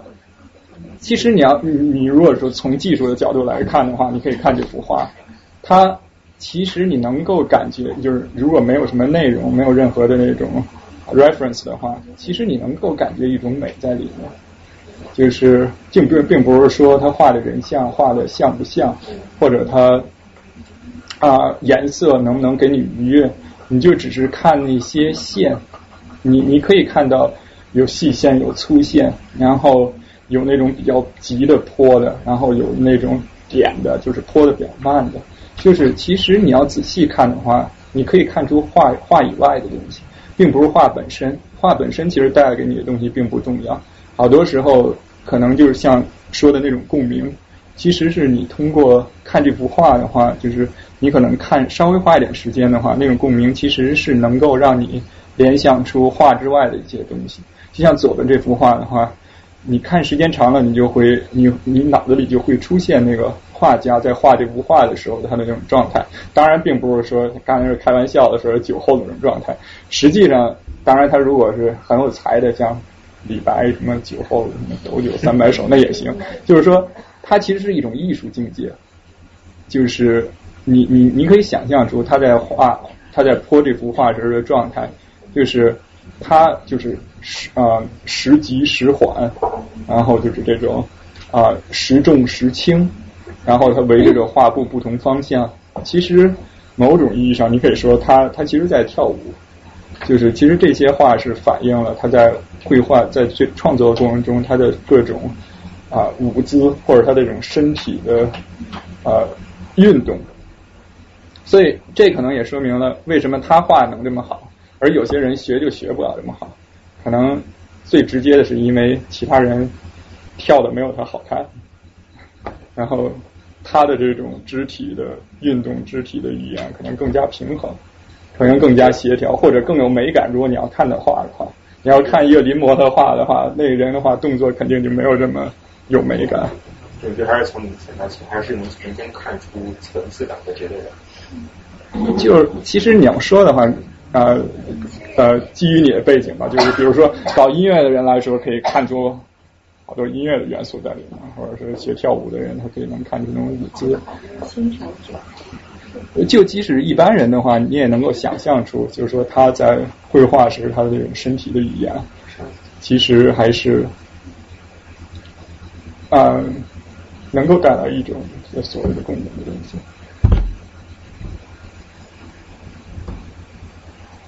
加快速度三倍。嗯，那所以刚才那个是啊，Apollo 可能，然后这这两幅可能更有争议性，就是左边完全就是一个 graffiti，然后右边的话完全就是一个连涂鸦都不是的小小孩的涂鸦。然后，但是他们其实都是啊现代绘画中的比较重要的两个流派嘛，就是刚才说到。绘绘画本身没有意义，但但这的话，其实就是说，呃，左边这幅画哈其实它还是有一些内容，你可以看出有一些内容。然后右边那幅画的话，你彻底看不出什么内容。但其实它是有内容的，你可以看它里面画了心，然后上面画了窗户，然后呃，但是从表达方式来说，其实他们这两个艺术家更关注的是如何来表达，或者说是。呃，如何来讲述这个故事？左边他选择的就是这种 graffiti 式的这种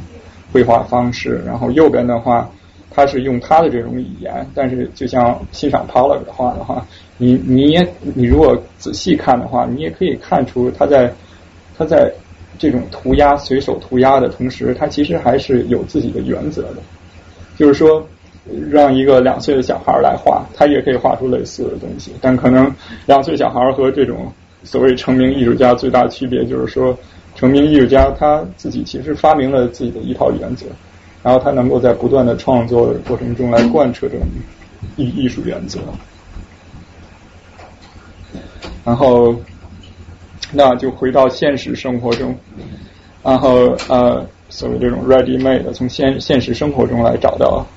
这种灵感，然后。除了那些抽象的东西，除了那些各种各样的绘画技巧之外，其实生活中的这些普通物体，如果你要是换一个角度，它们也都可以成为艺术作品。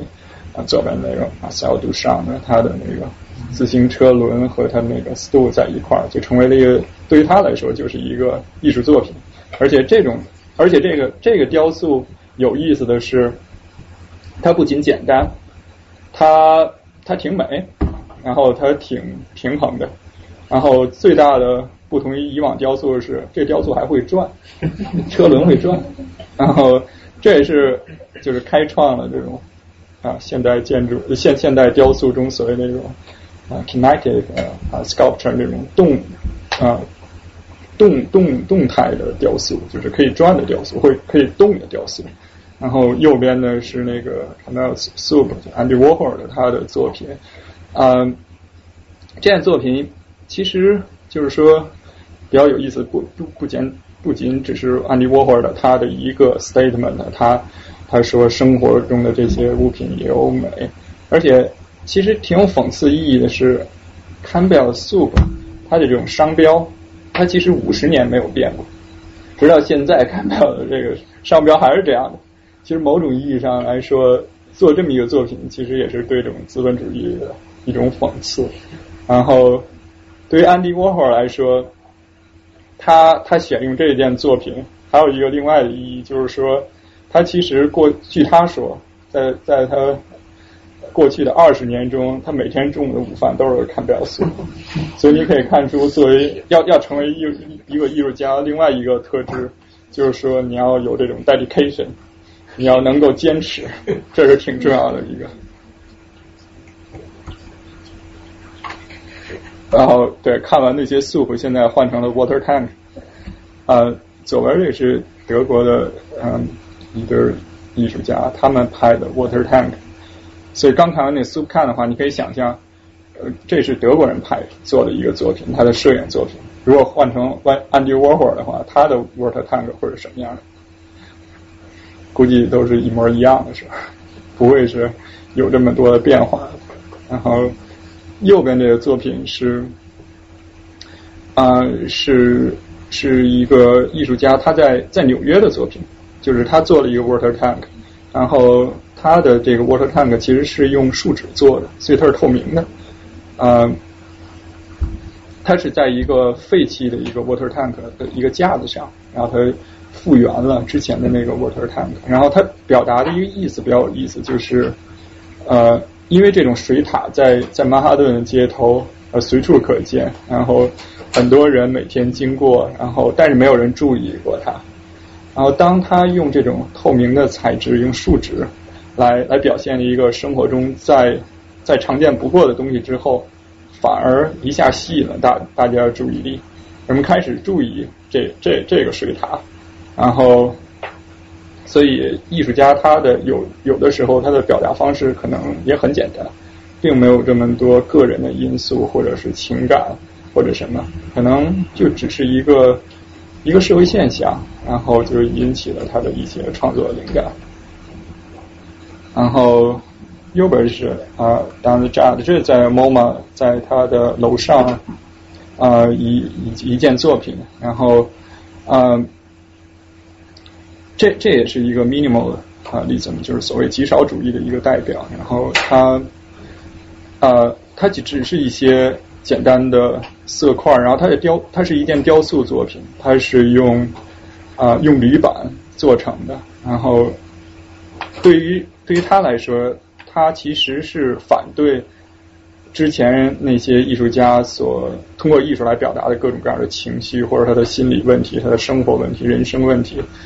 对于极少主义啊艺术家像他来说，当然是这的，他可能更关心的是如何来回归艺术的本质。啊，艺术本质是什么？可能就是形式或颜色，然后或者是比例。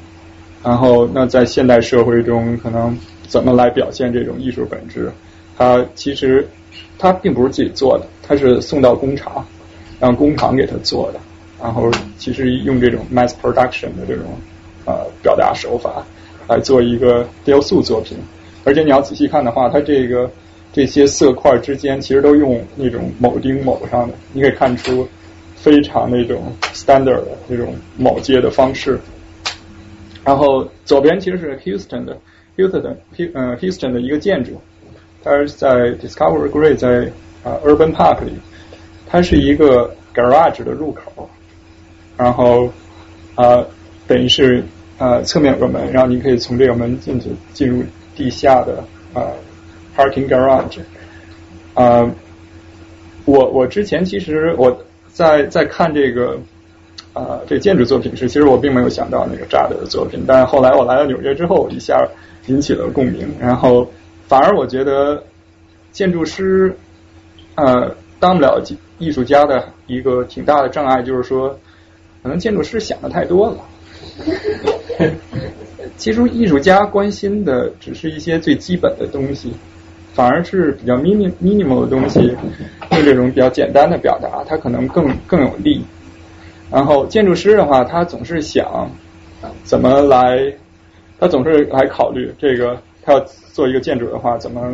考虑这建筑和周围的这种比例的关系、尺度？这个建筑它的这些色块跟人的这尺度的关系。而且他做完这色块之后，觉得如果平的话，是不是太单调了？再做一些啊里外的凸起、表面的凸起。然后他就觉得哦，如果都是方块的话，也是不是那个少点什么？他把那一片方块变成了各种各样的矩形，最后就变成了俄罗斯方块式的东西。嗯。所以这是说明了为什么好多建筑师当不了艺术家的原因。啊，这是两个啊极少主义的作品，要有意思。右边这个 Solavid，他是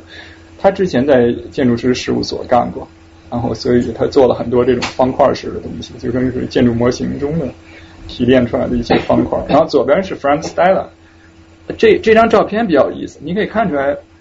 这个观众和这个作品有惊人的一致性，惊人的相似性。嗯，对于 Stella 来说，他所关心的并不是通过绘画来表表达什么。他最著名的话就是说，啊，You see what you see，你看到就是你看到。然后，这个观众你可以看到，他在这幅画中，他站在了正中央。然后他身体的姿势也是完全对称的，而且他身上的衣服的颜色也跟 Stella 那种比较暗的颜色完全融合一体。所以，所以我在想，如果下次再去 MoMA 的话，你可以看观众他怎么欣赏这幅画，你就能看出这个观众是不是懂这个艺术家。他算懂了是吧？至至少他站位站的挺对的。看这幅画的话，我觉得稍微偏一点的话，感觉都比较外行。而且他穿的衣服，如果是刚才那个夏威夷衫那大哥站这儿的话，感觉。但嗯，我就简单过一下啊，咱一会儿要中场休息。呃，右边那个 Solovey 的作品，就是刚才那个黑方块，这是他做的白方块系列。然后左边就是 Solovey 在现实中的做成建筑什么样的，然后。呃，左边那其实是真的建筑，他他要盖了。就之前我刚来纽约的时候，对我我刚来纽约的时候，花了一年时间就是做这个。然后啊，开始其实我觉得挺挺挺无聊的这个房子，但是越做越越有意思。然后后来我看了 Solar V 之后，我觉得这个这设计还是挺挺有道理的。实际上，它它并不是一个建筑，它实际上更多的是。是一个城市中的一个，你可以说城市中的雕塑了，在某种意义上来说，因为你看这个高啊高层它背后的曼哈顿，曼哈顿其实就是这种方格的网络嘛，格网格网格网，然后这个建筑的话，实际上就是延续的这种城市的格网，所以如果是这么一个一百层的高层的话，你你可以说你你住在上面，你可以说你住在 uptown，住在中间，你可以说你住在 midtown，然后 downtown。然后这这楼有一百层嘛，所以曼哈顿的话还不止一百条街嘛，所以你可以 somehow 可以联系起来。然后对，然后随便说一下，这这个楼是在 Park Avenue 五十六、五十七街，现在已经盖到了啊一半以上，应该一五年可以盖完。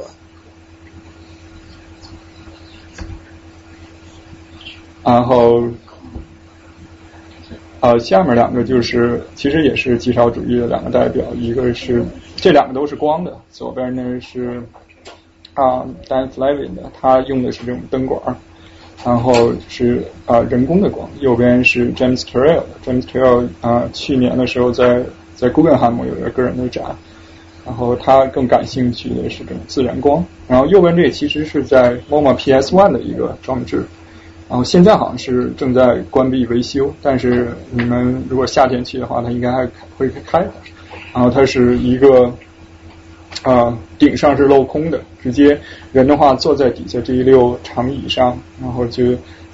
所做的事情就是坐在长椅上或躺在长椅上就在那看天儿。然后这就是这个雕塑的最大意义。然后，但对于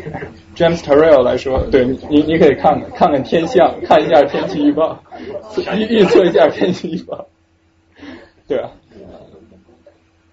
对，其实它是有宗教意义的，就是说这个这个啊，艺术家 James Turrell 他其实有一个 Quaker 教，对 Quaker 教来说，对于他们来说，他们没有神的，他没有 God，他们唯一的这种宗对，就是说宗教仪式，就是说是看天儿。然后只有通过看天，才能达到一种 meditation meditation 的那种境界。某种意义上来说，你也你也可以说，从那些之前的那些抽象的绘画中，其实也可以达到类似的境界。只不过可能 Rothko 的绘画你看的时间越长，就是让你越越 depressing。然后这个的话，你看天儿的话，可能会越看越越高兴一些。取决于天气，对。如果是 乌云来了的话，那就赶紧走。啊，这个右边当然是 Hopper 作品，因为之前在那个调查表中有人提到 Hopper 是他喜欢的，其实他也是我比较喜欢的艺术家。然后他是基于纽约的，他的好多作品画的都是啊纽约纽约这个城市。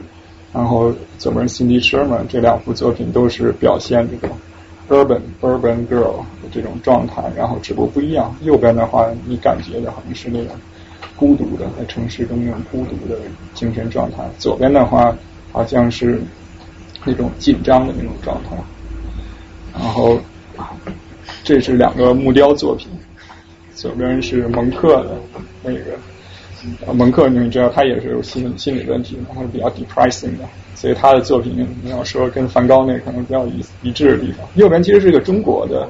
艺术家。呃，方力钧，方力钧的他的作品，所以这也是 MoMA 中收收藏不多的啊中国艺术家作品。然后你可以比较一下，就是而且同样都是木刻作品，同样都是木刻作品，然后可能不同艺术家他们关心的事情不一样。你可以说左边蒙克他更关心的是那种个人的啊那种心理上的那种。紧张，anxiety，然后右边的这个艺术家方力钧，他可能关心的是这种社会的这种大众的这种集集集体的这种。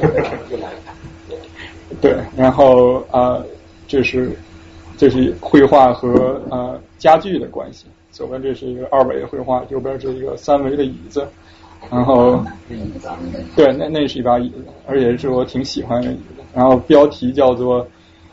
啊，珊瑚椅，铁丝做的，铁丝做的，不刻印吗？然后，嗯，所所以它只能放在 MoMA 里展嘛，不能放在 IKEA 里卖。但它卖的肯定比能做的椅子要价钱要高。然后，呃，所以还还有两条线，就来介绍一下家具 MoMA 它。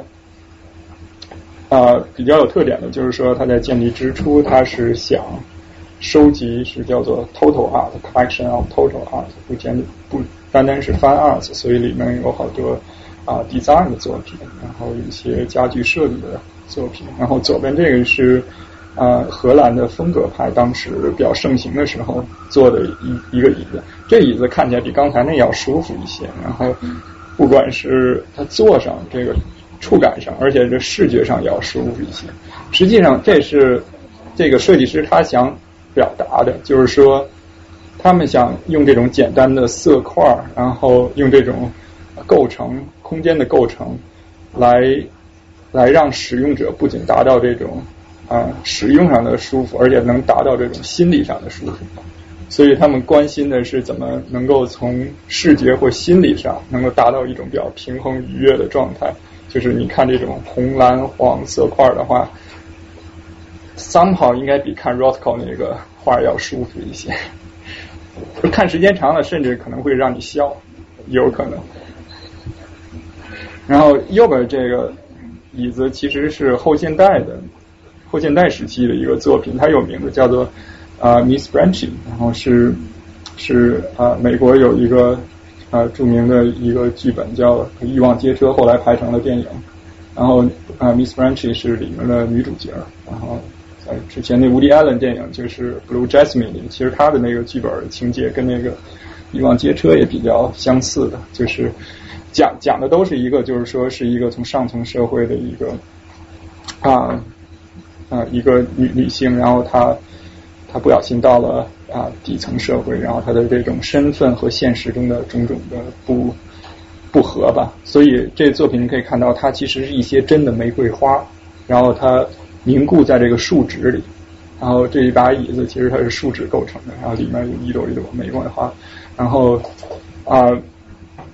所以这也是后现代主义一个比较重要的一个表现，就是说它不仅仅是设计，而且他关心的是一些故事设计以外的东西。然后这应该是差不多快到最后。对，这也是椅子，两个椅子比较有意思。左边是叫做 Tube Chair，然后啊右边呢是建筑师设计的啊右边左边这其实也是建筑师设计的，忘了说了。所以建筑师也有除了做建筑以外，也有比较拿手的东西，就是设计椅子啊。只不过他们设计出来椅子都不太像椅子，然后。呃，但左边这比较有意思，是因为这个椅子你可以看到它是，它可以拆，拆完之后你可以重新组装，你可以重新排列，然后，呃，而且当时这这椅子是可以卖的，它在商店里卖的时候，它其实是装在一个睡袋里，它是这些 tube 一个套一个，一个套一个，然后装在一个睡袋里，然后你可以拎起这个睡袋就拎回家了，然后到家之后你可以通过不同的组合来决定你怎么使用这个椅子。然后右边这是啊，是个美国建筑师 Frank Gehry，他设计的一个椅子。他在曼哈顿，其实在纽约，就是他做的 两嗯两两比较夸张的建筑。这是他前期设计的椅子，就是他前期用的是这种 recycle cardboard，就非常简易、非常便宜的那种材料。然后而且通过非常简单的方式，然后就变成了一把椅子。他早期的设计是他推行所谓的叫做 good design，就是。怎么能够用最简单的材料、最廉价的方式来来实现设计？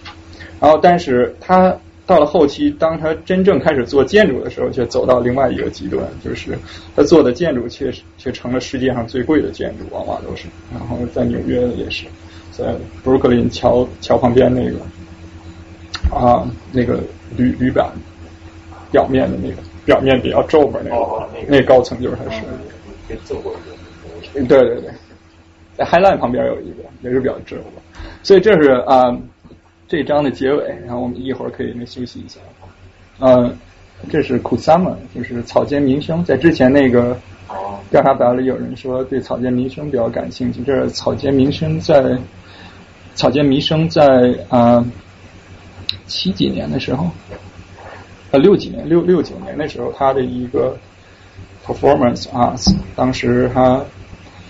啊，所以这就是草间弥生，在在前面感觉当没事人一样，装作往往别处走的那个，其实这几个人都是他的追随者，然后穿着黑西服的那个 MoMA 工作人员来赶那个水池里那几个人，然后草间弥生就当没事人一样就走开了，然后那几个裸体的人其实是在是在做他的这个 Kusama 的 performance arts，然后就是说他们在和这个。啊，水池里这个这个啊裸体的雕塑在在在产生一些互动，所以怎样？所以这是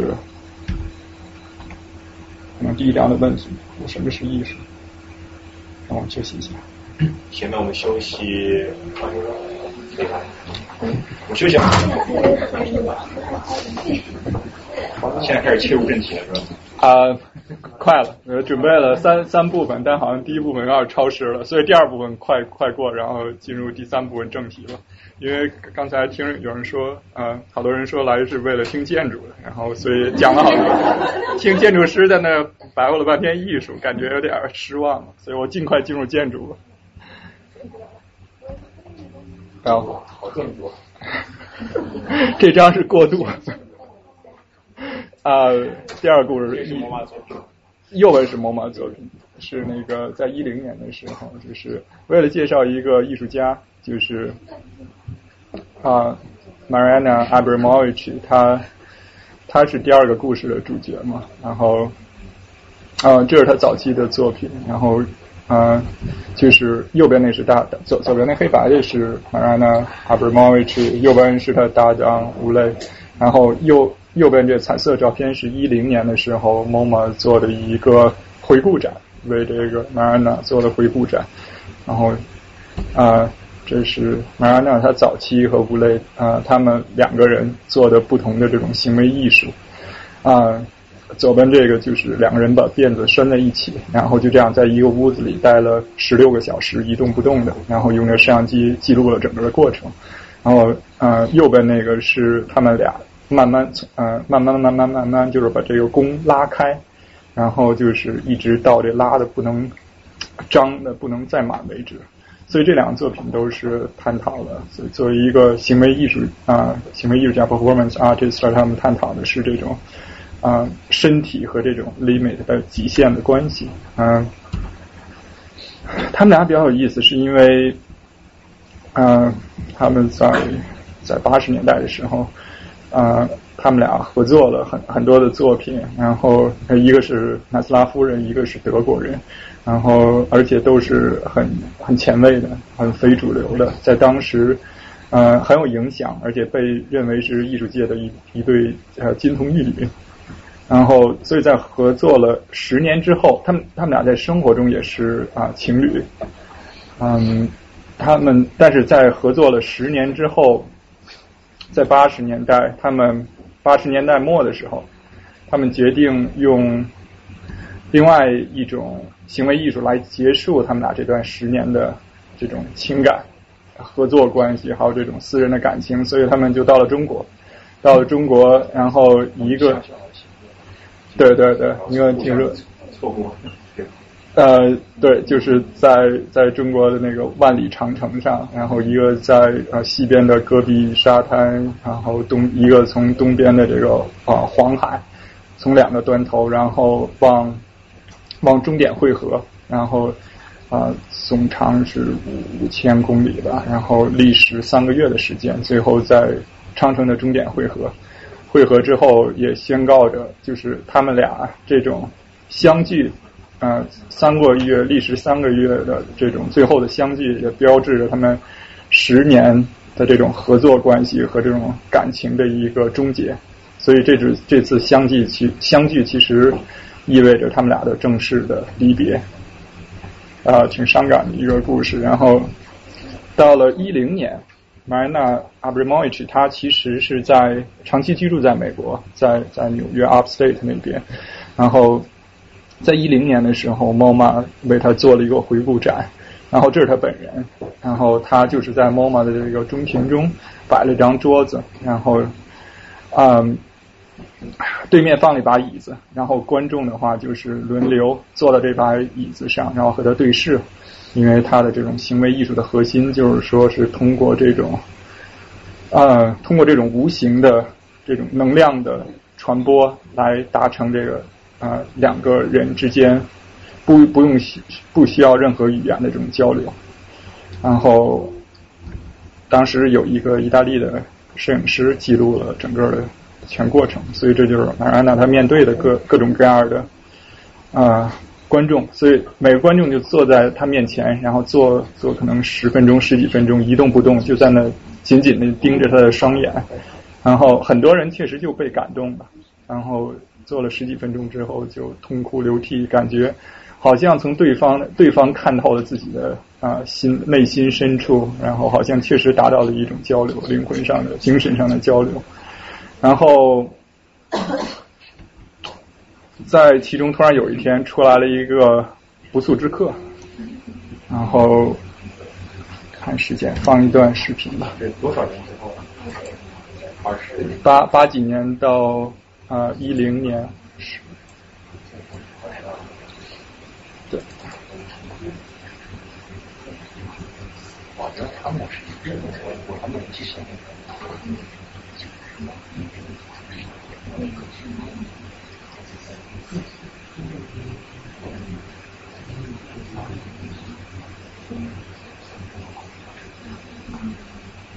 这个有点慢。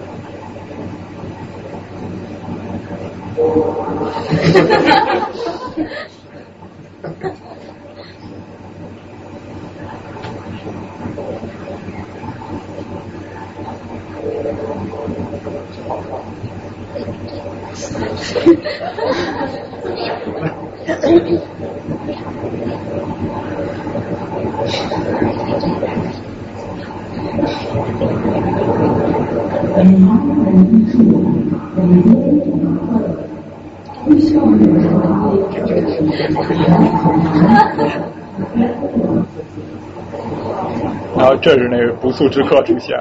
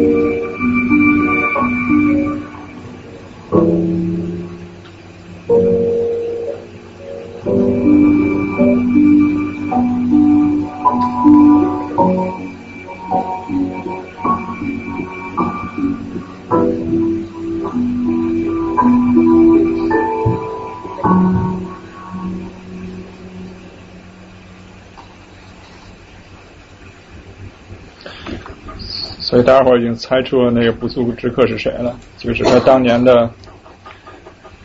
合作伙伴和伴侣吴磊。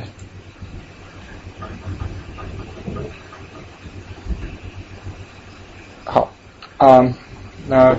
这这一段的话，我可能要快一点，然后为了进入那个正题建筑，然后啊，左边那张照片在刚开始的时候我已经放过了。就是是零七年的时候，呃，来到那个 MoMA，然后看到的那个艺术家在墙上涂鸦，然后嗯，右边那张照片是是这个艺术家在涂鸦之前，其实是这个中庭的主角。这件作作品叫做啊 Broken Obelisk，是一个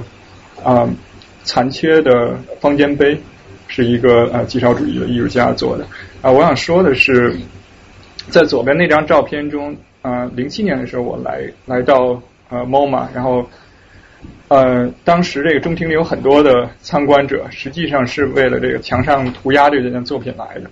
所以大家伙儿就是在围在这墙的周围，然后就是越看越越有意思，越看入越入神，好多人不不觉不知不觉就。一屁股就坐到了后面的雕塑上，然后其实是挺我挺同情那个雕塑的艺术家的。一般这这雕塑是一是这个空间的主角，然后但不幸在这段时间这几个月里，这雕塑成了那个别人那个一屁股坐下的一个家具，变成了一个 furniture，所以以至于那个 MoMA 他特别派了啊一个工作人员在 在在这雕塑周围来维持秩序，来不让大家伙提醒大家伙不要坐在这上面。然后或者别别再别啊，越看越走神，一不小心然后撞到这雕塑上。然后嗯，所以这是啊右边 Rita Sara 的，然后左边的就是也是我开头放的那个啊 Carl Carl Hosen 那个巴西的艺术家他的作品那个蚊帐系列。然后啊，同样都是这种迷宫式的空间，然后嗯，卡瓦好在那个它的空间的这种啊人和和这个艺术作品的关系跟 Renta Sara 有些相似，但又又不一样，所以他们的共通点是，他们都鼓励啊参观者去去进入到这个雕塑里，和这个雕塑成为一体，然后从雕塑的内部来感受这个空间人和雕塑之间的关系。然后这是 MoMA 这个中庭，啊，右边那个是黄色的花粉，是前两个月在它中中庭展出的一个作品，啊，空空荡荡，没有什么人，因为大伙儿都看不懂是什么，啊，挺大一个空间，然后地板上四面墙上的作品都撤了，就为了地板上展示这个作品，然后这这地板上的话，这么大的空间，只是一团黄啊黄色的花粉。啊，所以好像停下来看的人并不多，然后只是匆匆而过。啊，某种意义上说，你可以说这个地面上的花粉，这其实就是就类似于是从墙上取下来的一幅这种极少主义的抽象画一样。然后左边的话是 MoMA 它的一个特殊的展，它叫做二十世纪的二十个 dancer，是从巴黎请来的一些。啊，艺术家，然后在中庭里做一些现代舞的表演，好多是这种啊，improvise 随随机性的，所以可以看到周围的观众很多。然后，嗯，左边这幅画里，其实你乍一看上去已经不像是一个 moment，不像是一个 museum，实际它更像是街头的延伸，好像在街头的一个景象，然后一帮人围着看他他那些街舞的表演者。然后，但右边的话。还是那种印象中的 gallery，就是虽然它有一个偌大的中庭，但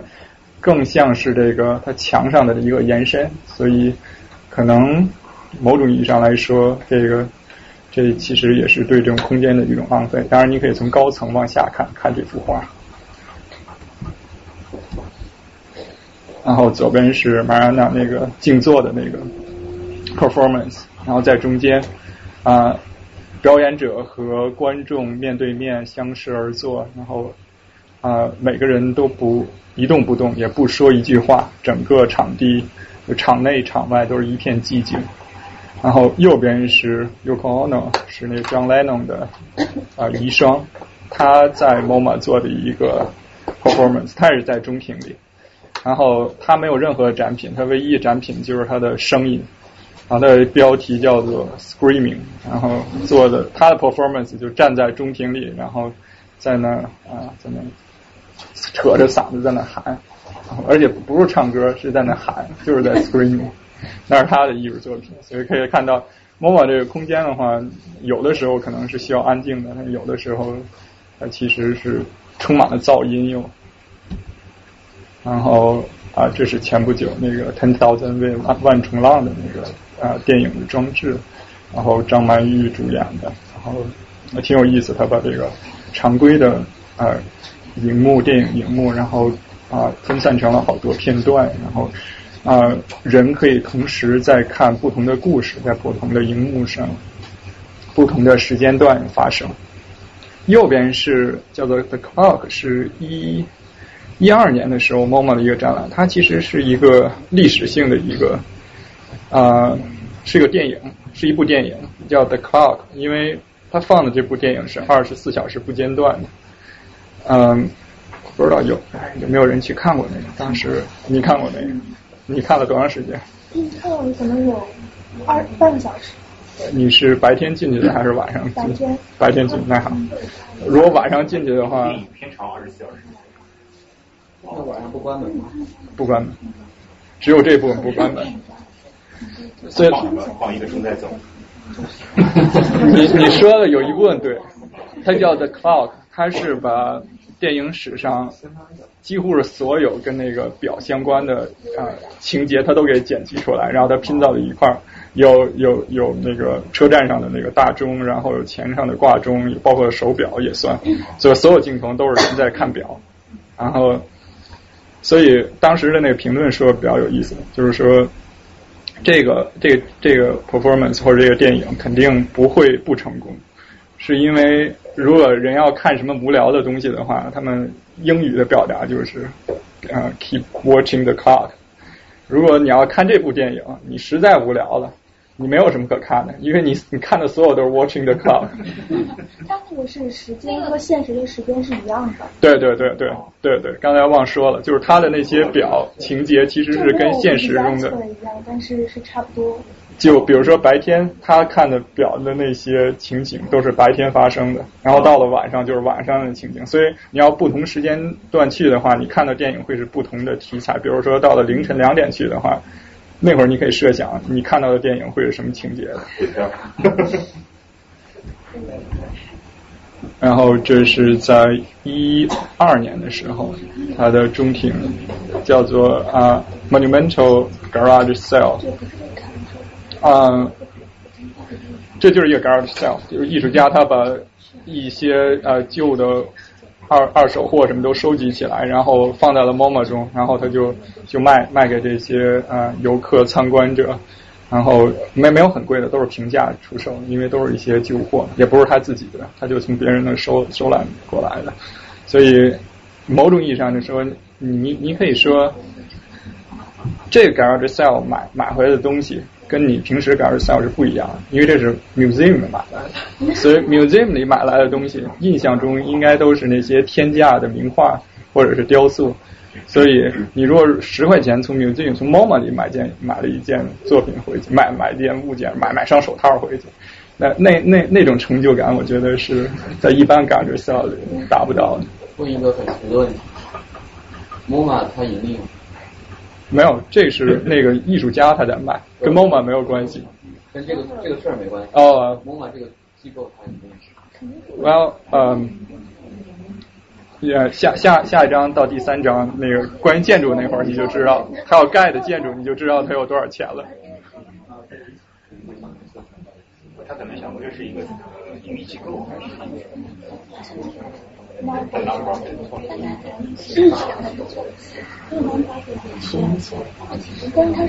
所以不以为目的。啊，这是呃另外一个就是 on site 的这个啊叫 event on the spot，是根据幅画，然后画上其实是有一段啊 Stravinsky，呃 Stravinsky 的他的一段乐谱。然后这两个表演者就是一个是在那拉小提琴，一个是芭蕾舞者。然后小提琴拉小提琴的人，他是在重复拉那段乐谱。然后跳芭蕾的人，他是可以随机去去表演自己的动作。然后这是另外呃两个这种随机的场地的这种表演，呃是两个舞蹈者。左边就是在 moment 电梯扶梯旁边在那跳，是现代舞。啊，就是我刚才提到的二十个啊，twenty dancers，啊，from twenty century 是从巴黎请来的一些舞者，他们在 MoMA 的各个角落啊，在做一些随机的表演。然后右边那个是在 MoMA 的展馆里，那那件作品其实我挺喜欢，就那块粉色的板子，那是我最喜欢的最 minimal 的一个作品，最 minimal 的一个雕塑。然后这是两两个 performer，然后左边那个是跟那个 video 产生一些关系，右边那个感觉就是画里的人好像脱了衣服走了出来一样。所所以在那个时期的话，其实挺有意思。我就在想，嗯，如果你只是一个普通的参观者，你把衣服脱了，然后你坐在地板上，会会有没有人来干扰你？已经分不出谁是艺术家，谁是观众了。那个时候。然后这是在那个 Sculpture Garden，左边那还是 Yoko Ono 他的一个许愿树的作品，就是人是可以写一个许愿条，然后挂在树上。右边一一个舞者，所以 Sculpture Garden 里人究竟要干什么？左边的是啊比较亲密的一一种人和人的行为，然后右边的是就是大家伙的一种公众的一种集会。所以这个 sculpture garden 的话，好像可以可以用作多种用途。然后这是左边呢是一个晚间的一个 concerto，然后完全对对 public 啊敞开的，对公众敞开的，就变成了一个 urban park 项目。右边的话就是那种平时的 regular hour 的这种 sculpture garden。啊，当然，MoMA 除了它的啊主要的那个展馆之外，在 b o n n City 还有一个分馆叫 PS One，它经常展一些每年每年啊，它会举办一个竞赛，然后请一些年轻的建筑师来在这个 Courtyard 里做一些啊 structure，然后在在在 b o n n City 那边就是对，然后一直会开的。对对，它其实是 PS One 是一个呃废弃的，就是公共学校嘛，Public School Number One 嘛，然后 MoMA 等于把它收购过来，在里面展一些就是所谓的 Avant-garde 那种当代艺术，因为它本来是 Modern Arts，Modern Arts 应该是更正统一些，即使是啊有一定的前卫性的，也都是一些比较 established 的那种，就是有名的艺术家。那那些年轻的艺术家怎么办？嗯，他就放到这儿就来展。然后，这是两两两年不同的主题。然后那两一个蓝色的那个四维像的，那也是建筑师设计，当年那 competition 的获胜者。右边那个是叫做 Urban Farm，也是是是当年的获胜者。然后这两个不同的年份，然后建筑师是不同的建筑师设计的。然后但是有共通点，就是把它变成了一个 party space，实际上。就是这个可以跟 MoMA 它本身那个 Sculpture Garden 对比的话，其实这两个空间它的使用上就是更更灵活一些。然后最后是啊 Rain Room，然后这当然就是已经超出了 MoMA 它的 Museum 或者 PS One 的范畴，它单独放了一个黑盒子呢，就为了这个装置啊。嗯，所以你你们去过这个吗？在在。去年吧，去年的时候，对，去年夏天，夏天的时候排排队排了很长很长时间。那个，对啊，然后这装置挺有意思，就是说它叫 Rain Room，因为它平时那个屋里是在一直在下雨，然后你走走进去之后，但是你不会湿的。呃，在人的周围，它雨会停的，它等于是有一种 sensor 上。然后所以就比较神奇啊！你走进一个雨雨中，然后确实不会被淋湿，嗯，对啊，对这个是啊，也需要技术，呃，技术对，这这比较有意思。当时我我也是啊，在它快关闭前，然后我有一天从那个啊公司里跑出来，然后去排了三个小时队，然后啊。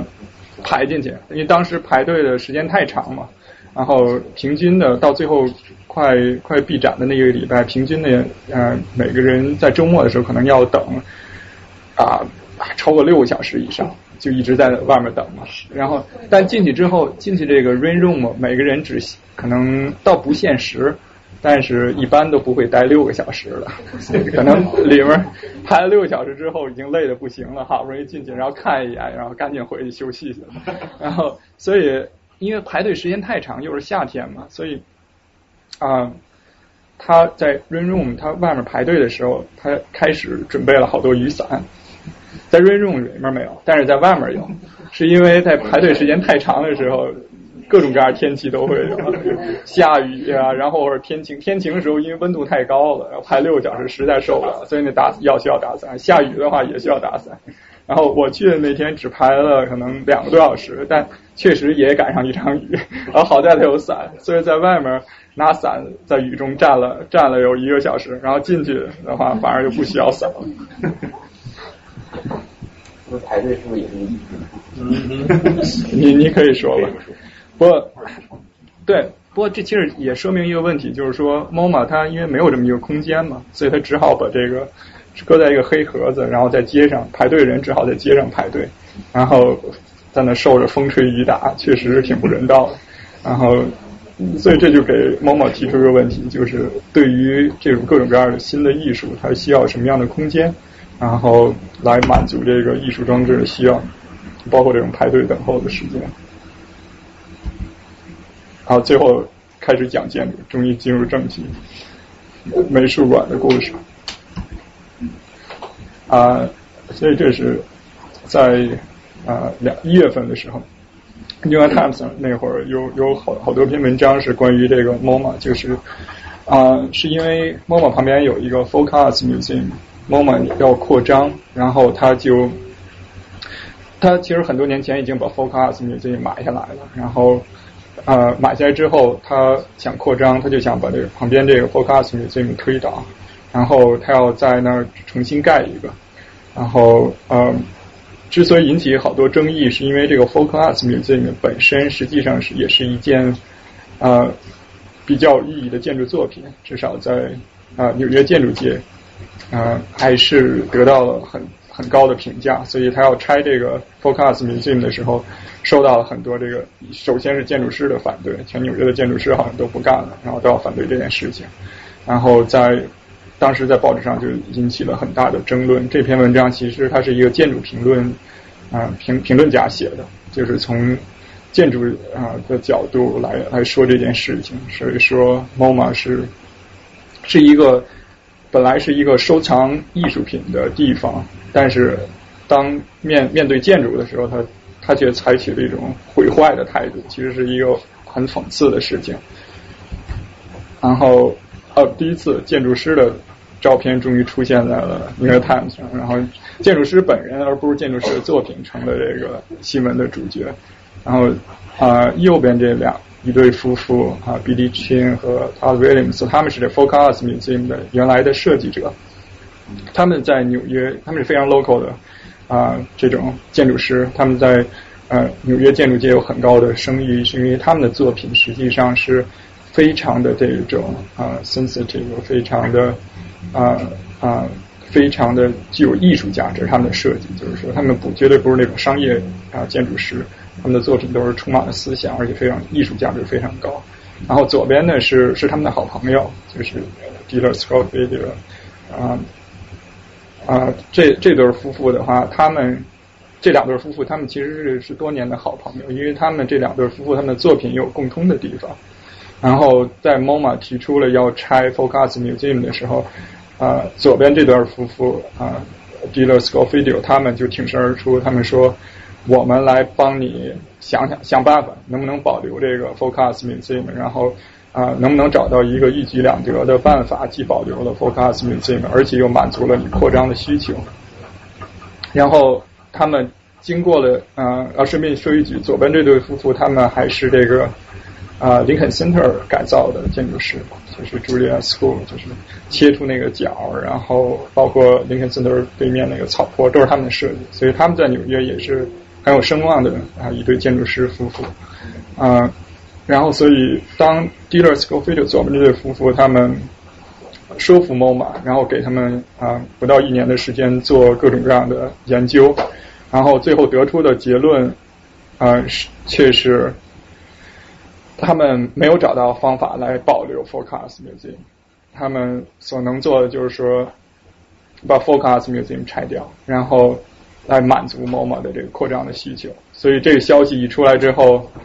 啊，纽约的建筑界都很震惊。他们本来期望是这么有天分的一对夫妇进来之后，他们可以想出这个两全其美的办法，但实际上没有。而这件事，这个结果实际上也在这两对建筑师夫妇多年的友谊之啊之间就产生了一个严重的裂痕。呃，所以这也算是建筑界的建筑师界的这种八卦，一不小心也上了的《New York Times》的那个啊板块。然后，所以在月底的时候，啊，纽约的建筑师。协会纽约的 Architecture 这个 AIA 各种各样的建筑师协会就组织起来，开了一场啊全市性的听证会，然后来讨论这件事情。这就是当时的场面。可能在座呃这照片里在座的可能绝大部分都是建筑师，所以所以可能说到建筑就要说一下啊 MoMA 的建筑的历史。然后这可能是好多人来听这讲座是一开始就想听到的，没想到一直拖到最后才进入主题。啊，左边这是 MoMA 一九三三几年啊，三一年、三二年最开始的时候，他们是在一个 townhouse 里，就是 Ralph 啊 Ralph 的夫人和那几个啊有钱的富婆，他们几个啊商量之后就决定成立这么一个组织来展示一些。现代主义的作品，现代主义绘画。然后到了一九三九年的时候，他们啊决定雇一个建筑师，和雇一个建筑师事务所来来设计一个啊专门的 museum 来来容纳这些藏品。所以右边就是在一九三九年的时候最初 MoMA 的样子。然后啊，其实是一件很经典的这种所谓 modernism 现代主义建筑的作品。你可以看到好多现代主义的元素在这里面，像它。这些啊横向的带形窗，然后啊它底下立面上那种有规则的啊格格网，而且是方格网，然后啊建筑立面就是这种很简洁、很 minimal 的表达，然后包括这个屋顶是这种啊浮起来悬浮的这种一片儿式的屋顶，这在当时都是一些比较啊流行的现代建筑的语言，嗯。而且可以看到，啊，在刚建这个 museum 的时候，在它的啊左侧周边的左侧还是啊当时一些邻居都是一些啊 townhouse 有钱人的 townhouse 啊，实际上在在建这 museum 的这块地上，原来是有几个 townhouse 是 Rockefeller 他们家的，然后当然是他们家啊捐钱建了 MoMA，所以他们也是自己先牺牲一下，把自己的那个 townhouse 拆了。然后把这块地捐出来，就建了之之后的 MoMA。啊，到了一九六几年的时候，MoMA 就是有了第一次的加建。啊，所以这个黑色的楼就是当时的建筑师 Philip Johnson 他他加建的部分啊。然后这个是 Sculpture Garden，也是在一九六几年的时候被被 Johnson 设计的。然后 Philip Johnson 他这个人比较有意思，是因为他不仅是一个建筑界的这种现代主义建筑的大师，而且他还是一个收藏家。然后他是 MoMA 的 Board Member，然后而且他是开创了嗯 MoMA 的 Architecture and Design Department。现在 MoMA 有几个 department，其中那 architecture design 其实是 Bill Johnson 最先创立的啊。同时他又是个收藏家，MoMA 里啊有有好多展品其实是他的藏品，他自己捐出来捐给 MoMA 啊。因为啊那个时期的建筑师好像大多数出身都比较显赫一些，都是有钱人的啊后代。然后选择当建筑师，所以他们的客户也都是有钱人。那现到今天这就不太一样，大多建筑师现在都没有什么钱，也没有什么背景。然后之后到了啊，这是八几年的时候，嗯，啊，这是第嗯第二次比较重大的加建，就是。是加了这这个 tower 玻璃的啊玻璃高层，然后后后面在这个一九三九年，他当时包 house 在包 house 这个风格的 MoMA 的建筑后面加了这些玻璃的交通空间，而且引入了一个啊扶梯，然后所以它的主要入口是在还是从这边进去，然后把人引到这后面，然后坐扶梯到达各层。啊，所以这个扶梯，它这部分交通空间也侵占了这个 Sculpture Garden 一部分。嗯，这个建筑师是 c e s a p e t i 他是也是一个现代主义的建筑师。嗯，他他他实实际上做了很多的这种商业建筑，他以做这种商业建筑出名，在在纽约 Downtown 那个啊 Financial Center，就是在最河边的那几个楼。啊，顶上有尖的，有有方的，有圆的。那那几个楼其实是他设计的。嗯，他在加建了这个楼和这个呃群房的时候，实际上他最初的设计是把整个这个包 house 这个楼的立面也都变成统一成这种玻璃幕墙。然后包括这个 Philip Johnson，Philip Johnson 这个楼，他最初的想法是想把这个前两期的这个建筑全部用。统一的玻璃幕墙给包起来，啊，这其实是他当时嗯入选入选竞赛时的获胜方案，但是到了后来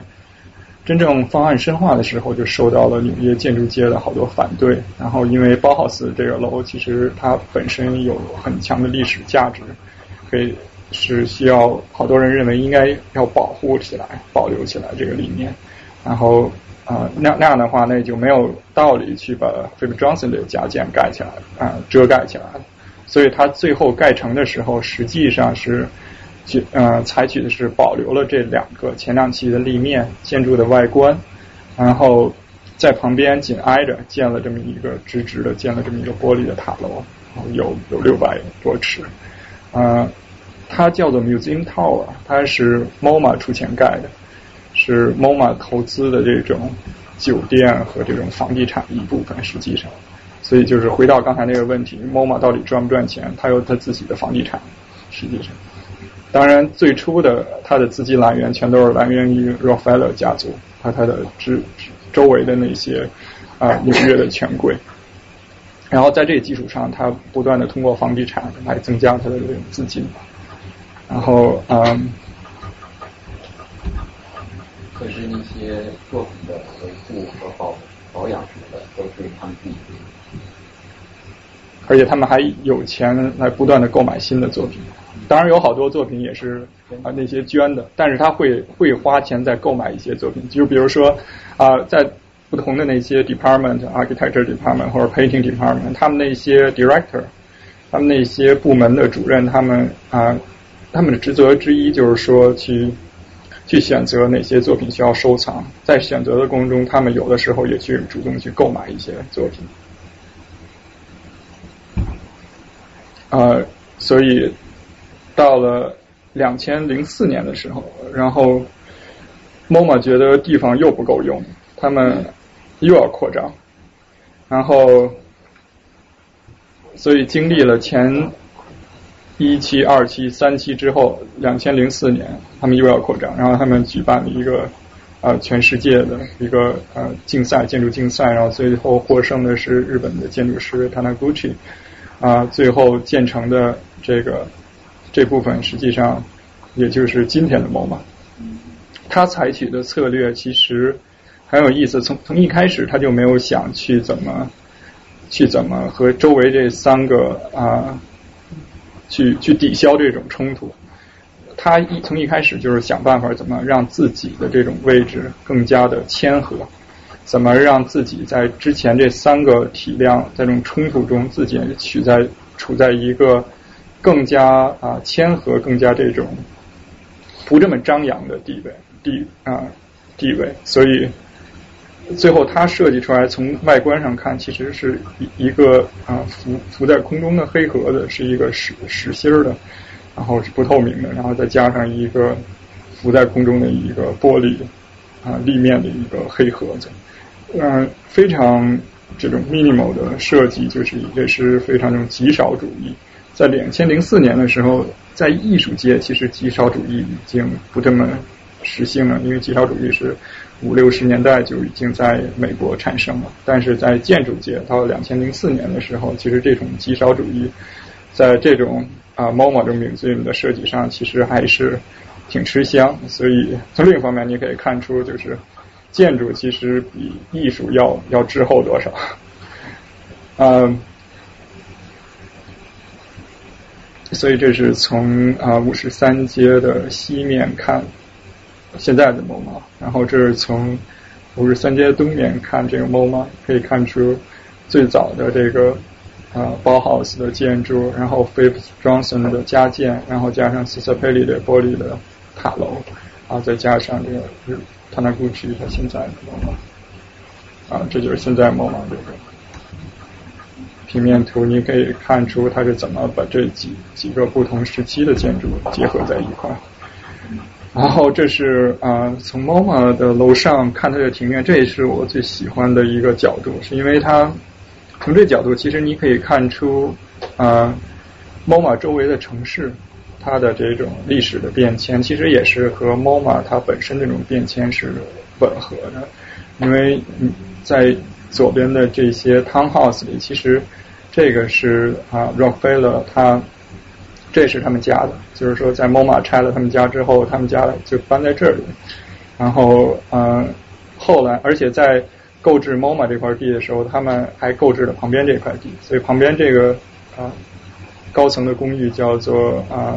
Rockefeller Apartment，所以这是他私家的公寓，然后这是他他的地产，然后这边的话是啊，当时在二十世纪初的时候，纽约的兴盛的那种新古典主义的建筑师比较有名的建筑师设计的几个楼，然后像这个楼十层的啊，这建筑师是啊 m i k e y Mead 啊 White。他他们最有名的作品是啊哥伦比亚大学都是他们设计的，呃就在他们的设计里，这其实是一个比较这种谦逊的一个建筑，然后有十层，然后但是当时设计的太早了，还没有电梯，所以外观看起来挺啊挺奢华，但是使用起来哈费点劲啊。然后这是看现在的这个 f i b r o n s o n 这个庭院，所以在零四年的那次啊加建的时候。有几个比较重要的举措，就是一一个是他把啊 MoMA 的入口转移到了从 Bauhaus 这边转移到了它新的建筑的底下，然后另一方面，他把这个主要入口啊主要入口转移过来之后，他就复原了 MoMA 当初的那个雨棚，因为当初 Bauhaus 时期雨棚其实是一个啊有机型的这种曲线的，然后在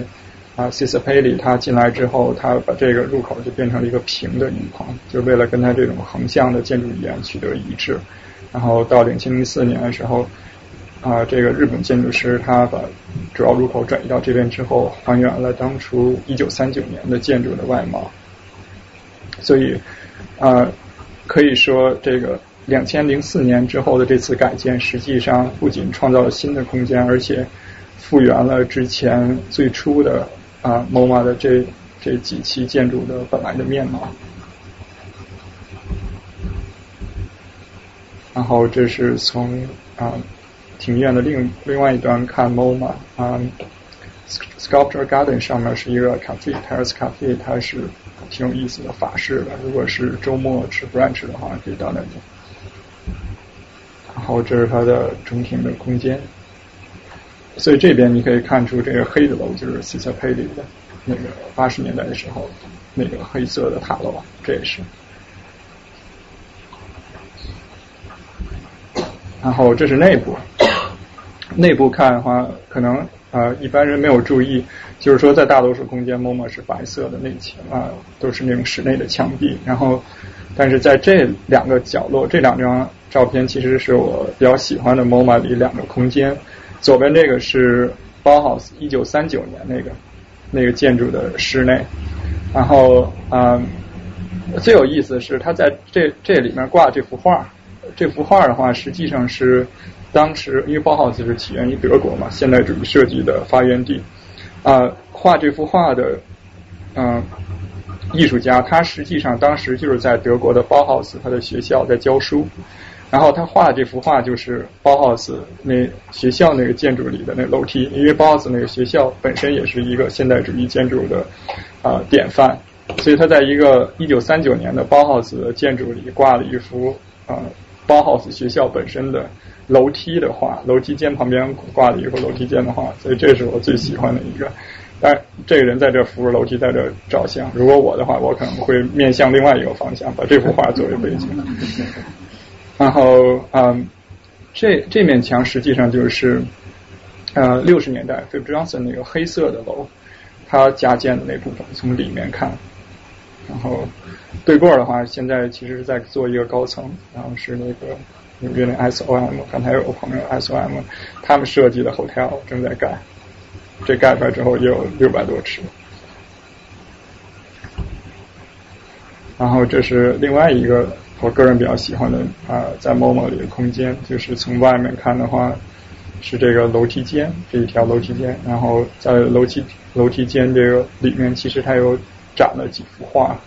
然后很 minimal 的这么的画，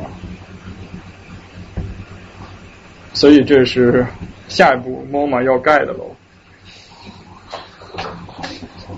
决定了，这决定了。他们决定盖这个楼，其实是在决定拆这个 Focus Museum 之前就已经决定了。请是法国的设计师，这楼盖成之后要一千尺，然后也是把酒店往上走。对，是酒店，然后啊，海岸的 Con Condo，就是 MoMA 的房地产的一部分。然后所以这已经决定了啊，倒是没有什么争议，因为他他谁也不干扰。现在这块地是空地嘛，他就在空地上盖一个高层，然后当然请的是这种啊大师，法国建筑大师，然后啊，所以在建筑界的话倒是没有什么太大的意义，而且这决定做出来是是并不是 MoMA 做做出来，因为 MoMA 把这块地呃卖给那个开发商来开发嘛，所以啊。这是由开发商决定的，盖成什么样的楼。然后，当然底下的这几层是作为 MoMA 的啊 Gallery Space，然后用供 MoMA 使用的。好，所以啊，在这个图里可以看出，在这个高层它刚批准盖的时候，其实这个 Focus Museum 还是存在的，在它的提议中。然后，但是后来啊，在这个方案进一步发展的时候，MoMA 就意识到。他之所以盖这高层，他是除了要用这个房地产赚钱之外，他其实是想用地，他想使用这底层的啊画廊空间、展示空间。然后，但是他如果想使用这部分空间的话，他就要和 MoMA 本身的这个本馆连接起来。而让他们连接起来最大的困难就是中间这个 Focus Museum。虽然他早就把 Focus Museum 买下来了，但是他却。不知道你说什么？可以从这个走廊这样穿过去吧？是是，对啊，这这其实都是他自己的空间，他想怎么使都行。然后，但是他在想穿的时候，他就发现他穿不过去，因为中间这楼板和他的楼板是不在一个平面上，而跟旁边这楼板也不在一个平面上。虽然很小的一个空间，但是他却过不去嘛，所以。他就就引引出了开始的那段故事，就是他要拆这个 Focus Museum，啊，这是现在 Focus Museum，啊，没有空了，已经空了很多年了，因为 MoMA 的把它买买了，它 Focus 就是它是民间艺术嘛，最早的时候，啊，其实呃很很多人都喜欢这个，我我也非常喜欢这个 museum，它的表面其实是这种黄铜的材料，然后嗯。之前这块地在盖这 museum 之前，它其实是个 townhouse，然后他把那 townhouse 拆了之后，盖了这个 museum，其实尺度上还保留了以前那个 townhouse 的尺度。然后另一方面，它又满足了它内部的使用功能。然后它的材料上又是这种比较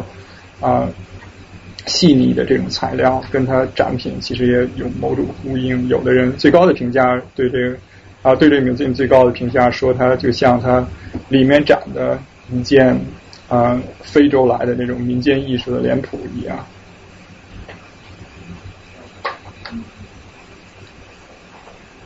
啊，但是你你从这张照片可以看出来，其实它的楼板和 MoMA 内部楼板其实是对对不上的，越到下层其实差的越多。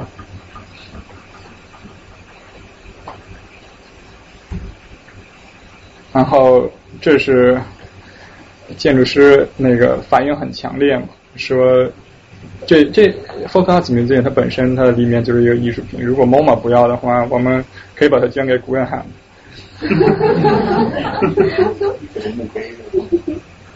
然后 Guggenheim 反正中间有这么大的地方，然后而且 Guggenheim 它本身也是一件建建筑杰作，然后一一件建筑。杰作在另一个建筑杰作里，更 make sense。对，然后另外一个比较激激烈的反应就是说，你不要统一立面嘛？与其你用你现在来统一它，还不如用它来统一现在。对，这 Photoshop 的结果。然后，所以这是新的那个体验，Dealer School f i t 就是他们被引进进来之后。然后 MoMA 让他们来做一些 study，然后他们做了啊半年多的 study，他们结论是还是要拆。其实很重要的挑战就是这个楼板的高高差问题。然后这是他们提出来的最新的改造方案，就是说这是那个 Focus Museum 要把这个 Focus Museum 拆掉，因为在整个的这个啊规模来看，其实 Focus Museum 只是占一个很小的部分，在它。扩张的这个整个的版图中，因为这是现有的 MoMA，然后之后这是那个高层，然后如果要那个高层建成之后它底下这几部分，他们是想延伸现有的展示空间。然后，这是啊，Dealer Scofidio 他们的提议，就是说啊，把 Focus Museum 拆掉之后，在这里就产生了一个新的入口，然后在后面加一部新的电梯，来供这些展示空间的使用。然后，呃，呃，创造了这个新的地面这这层空间，它叫做。啊，new new program art bay 就是这种 art bay 就是比较模糊的这种概念，就是可以给各种各样的这种 art 的形式来来展示。就像刚才之前放的那些啊啊展示里，比如说各种各样 performance arts，因为他们已经超出了原有的那种传统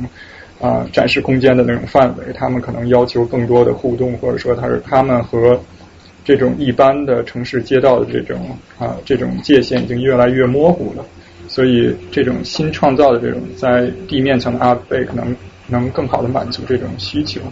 然后在上面的话，实际上是一个叫做 Grey Box，也是一个比较模糊的艺术空间。就是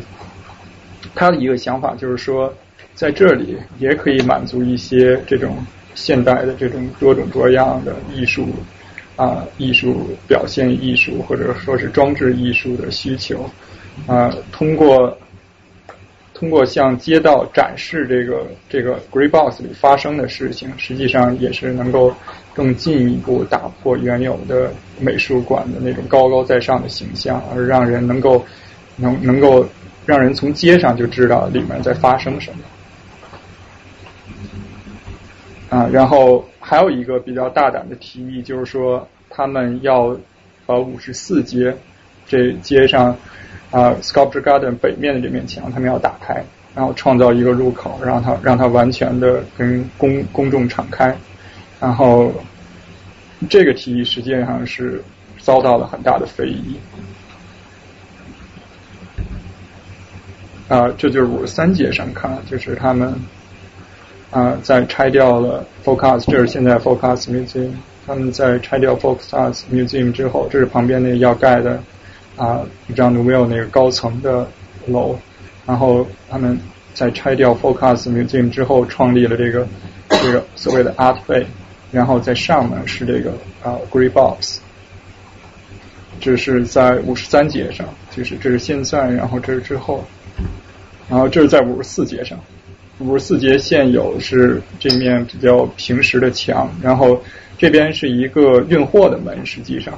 呃，多半时候它是不啊不对外敞开的。然后在 Dealer School Video 他们的提议里，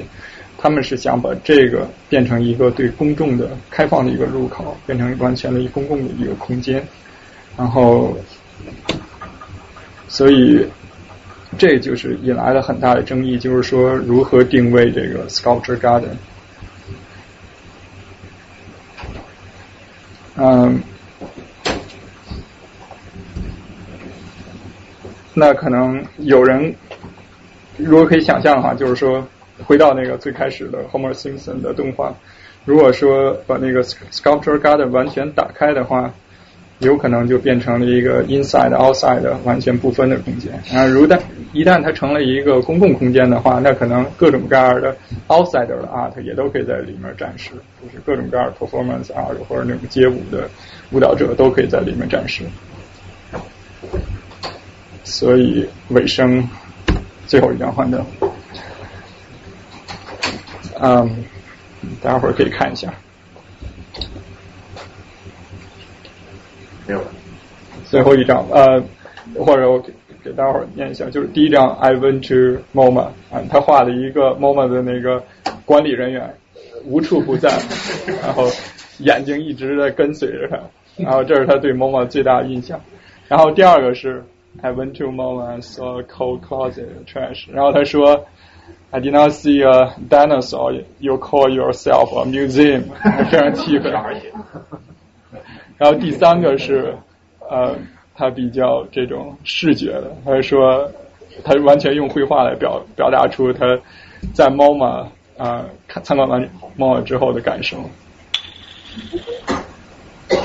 所以啊，作为结束语，可能我想说，就是像刚开始说的啊，不同人的不同人去 MoMA 会有不同的感受。然后，所以如果说问什么是 MoMA，可能不同人也有不同的人的答案。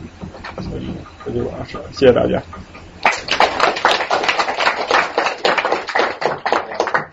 时间不早了，要不要有问题的话私下。对对，那个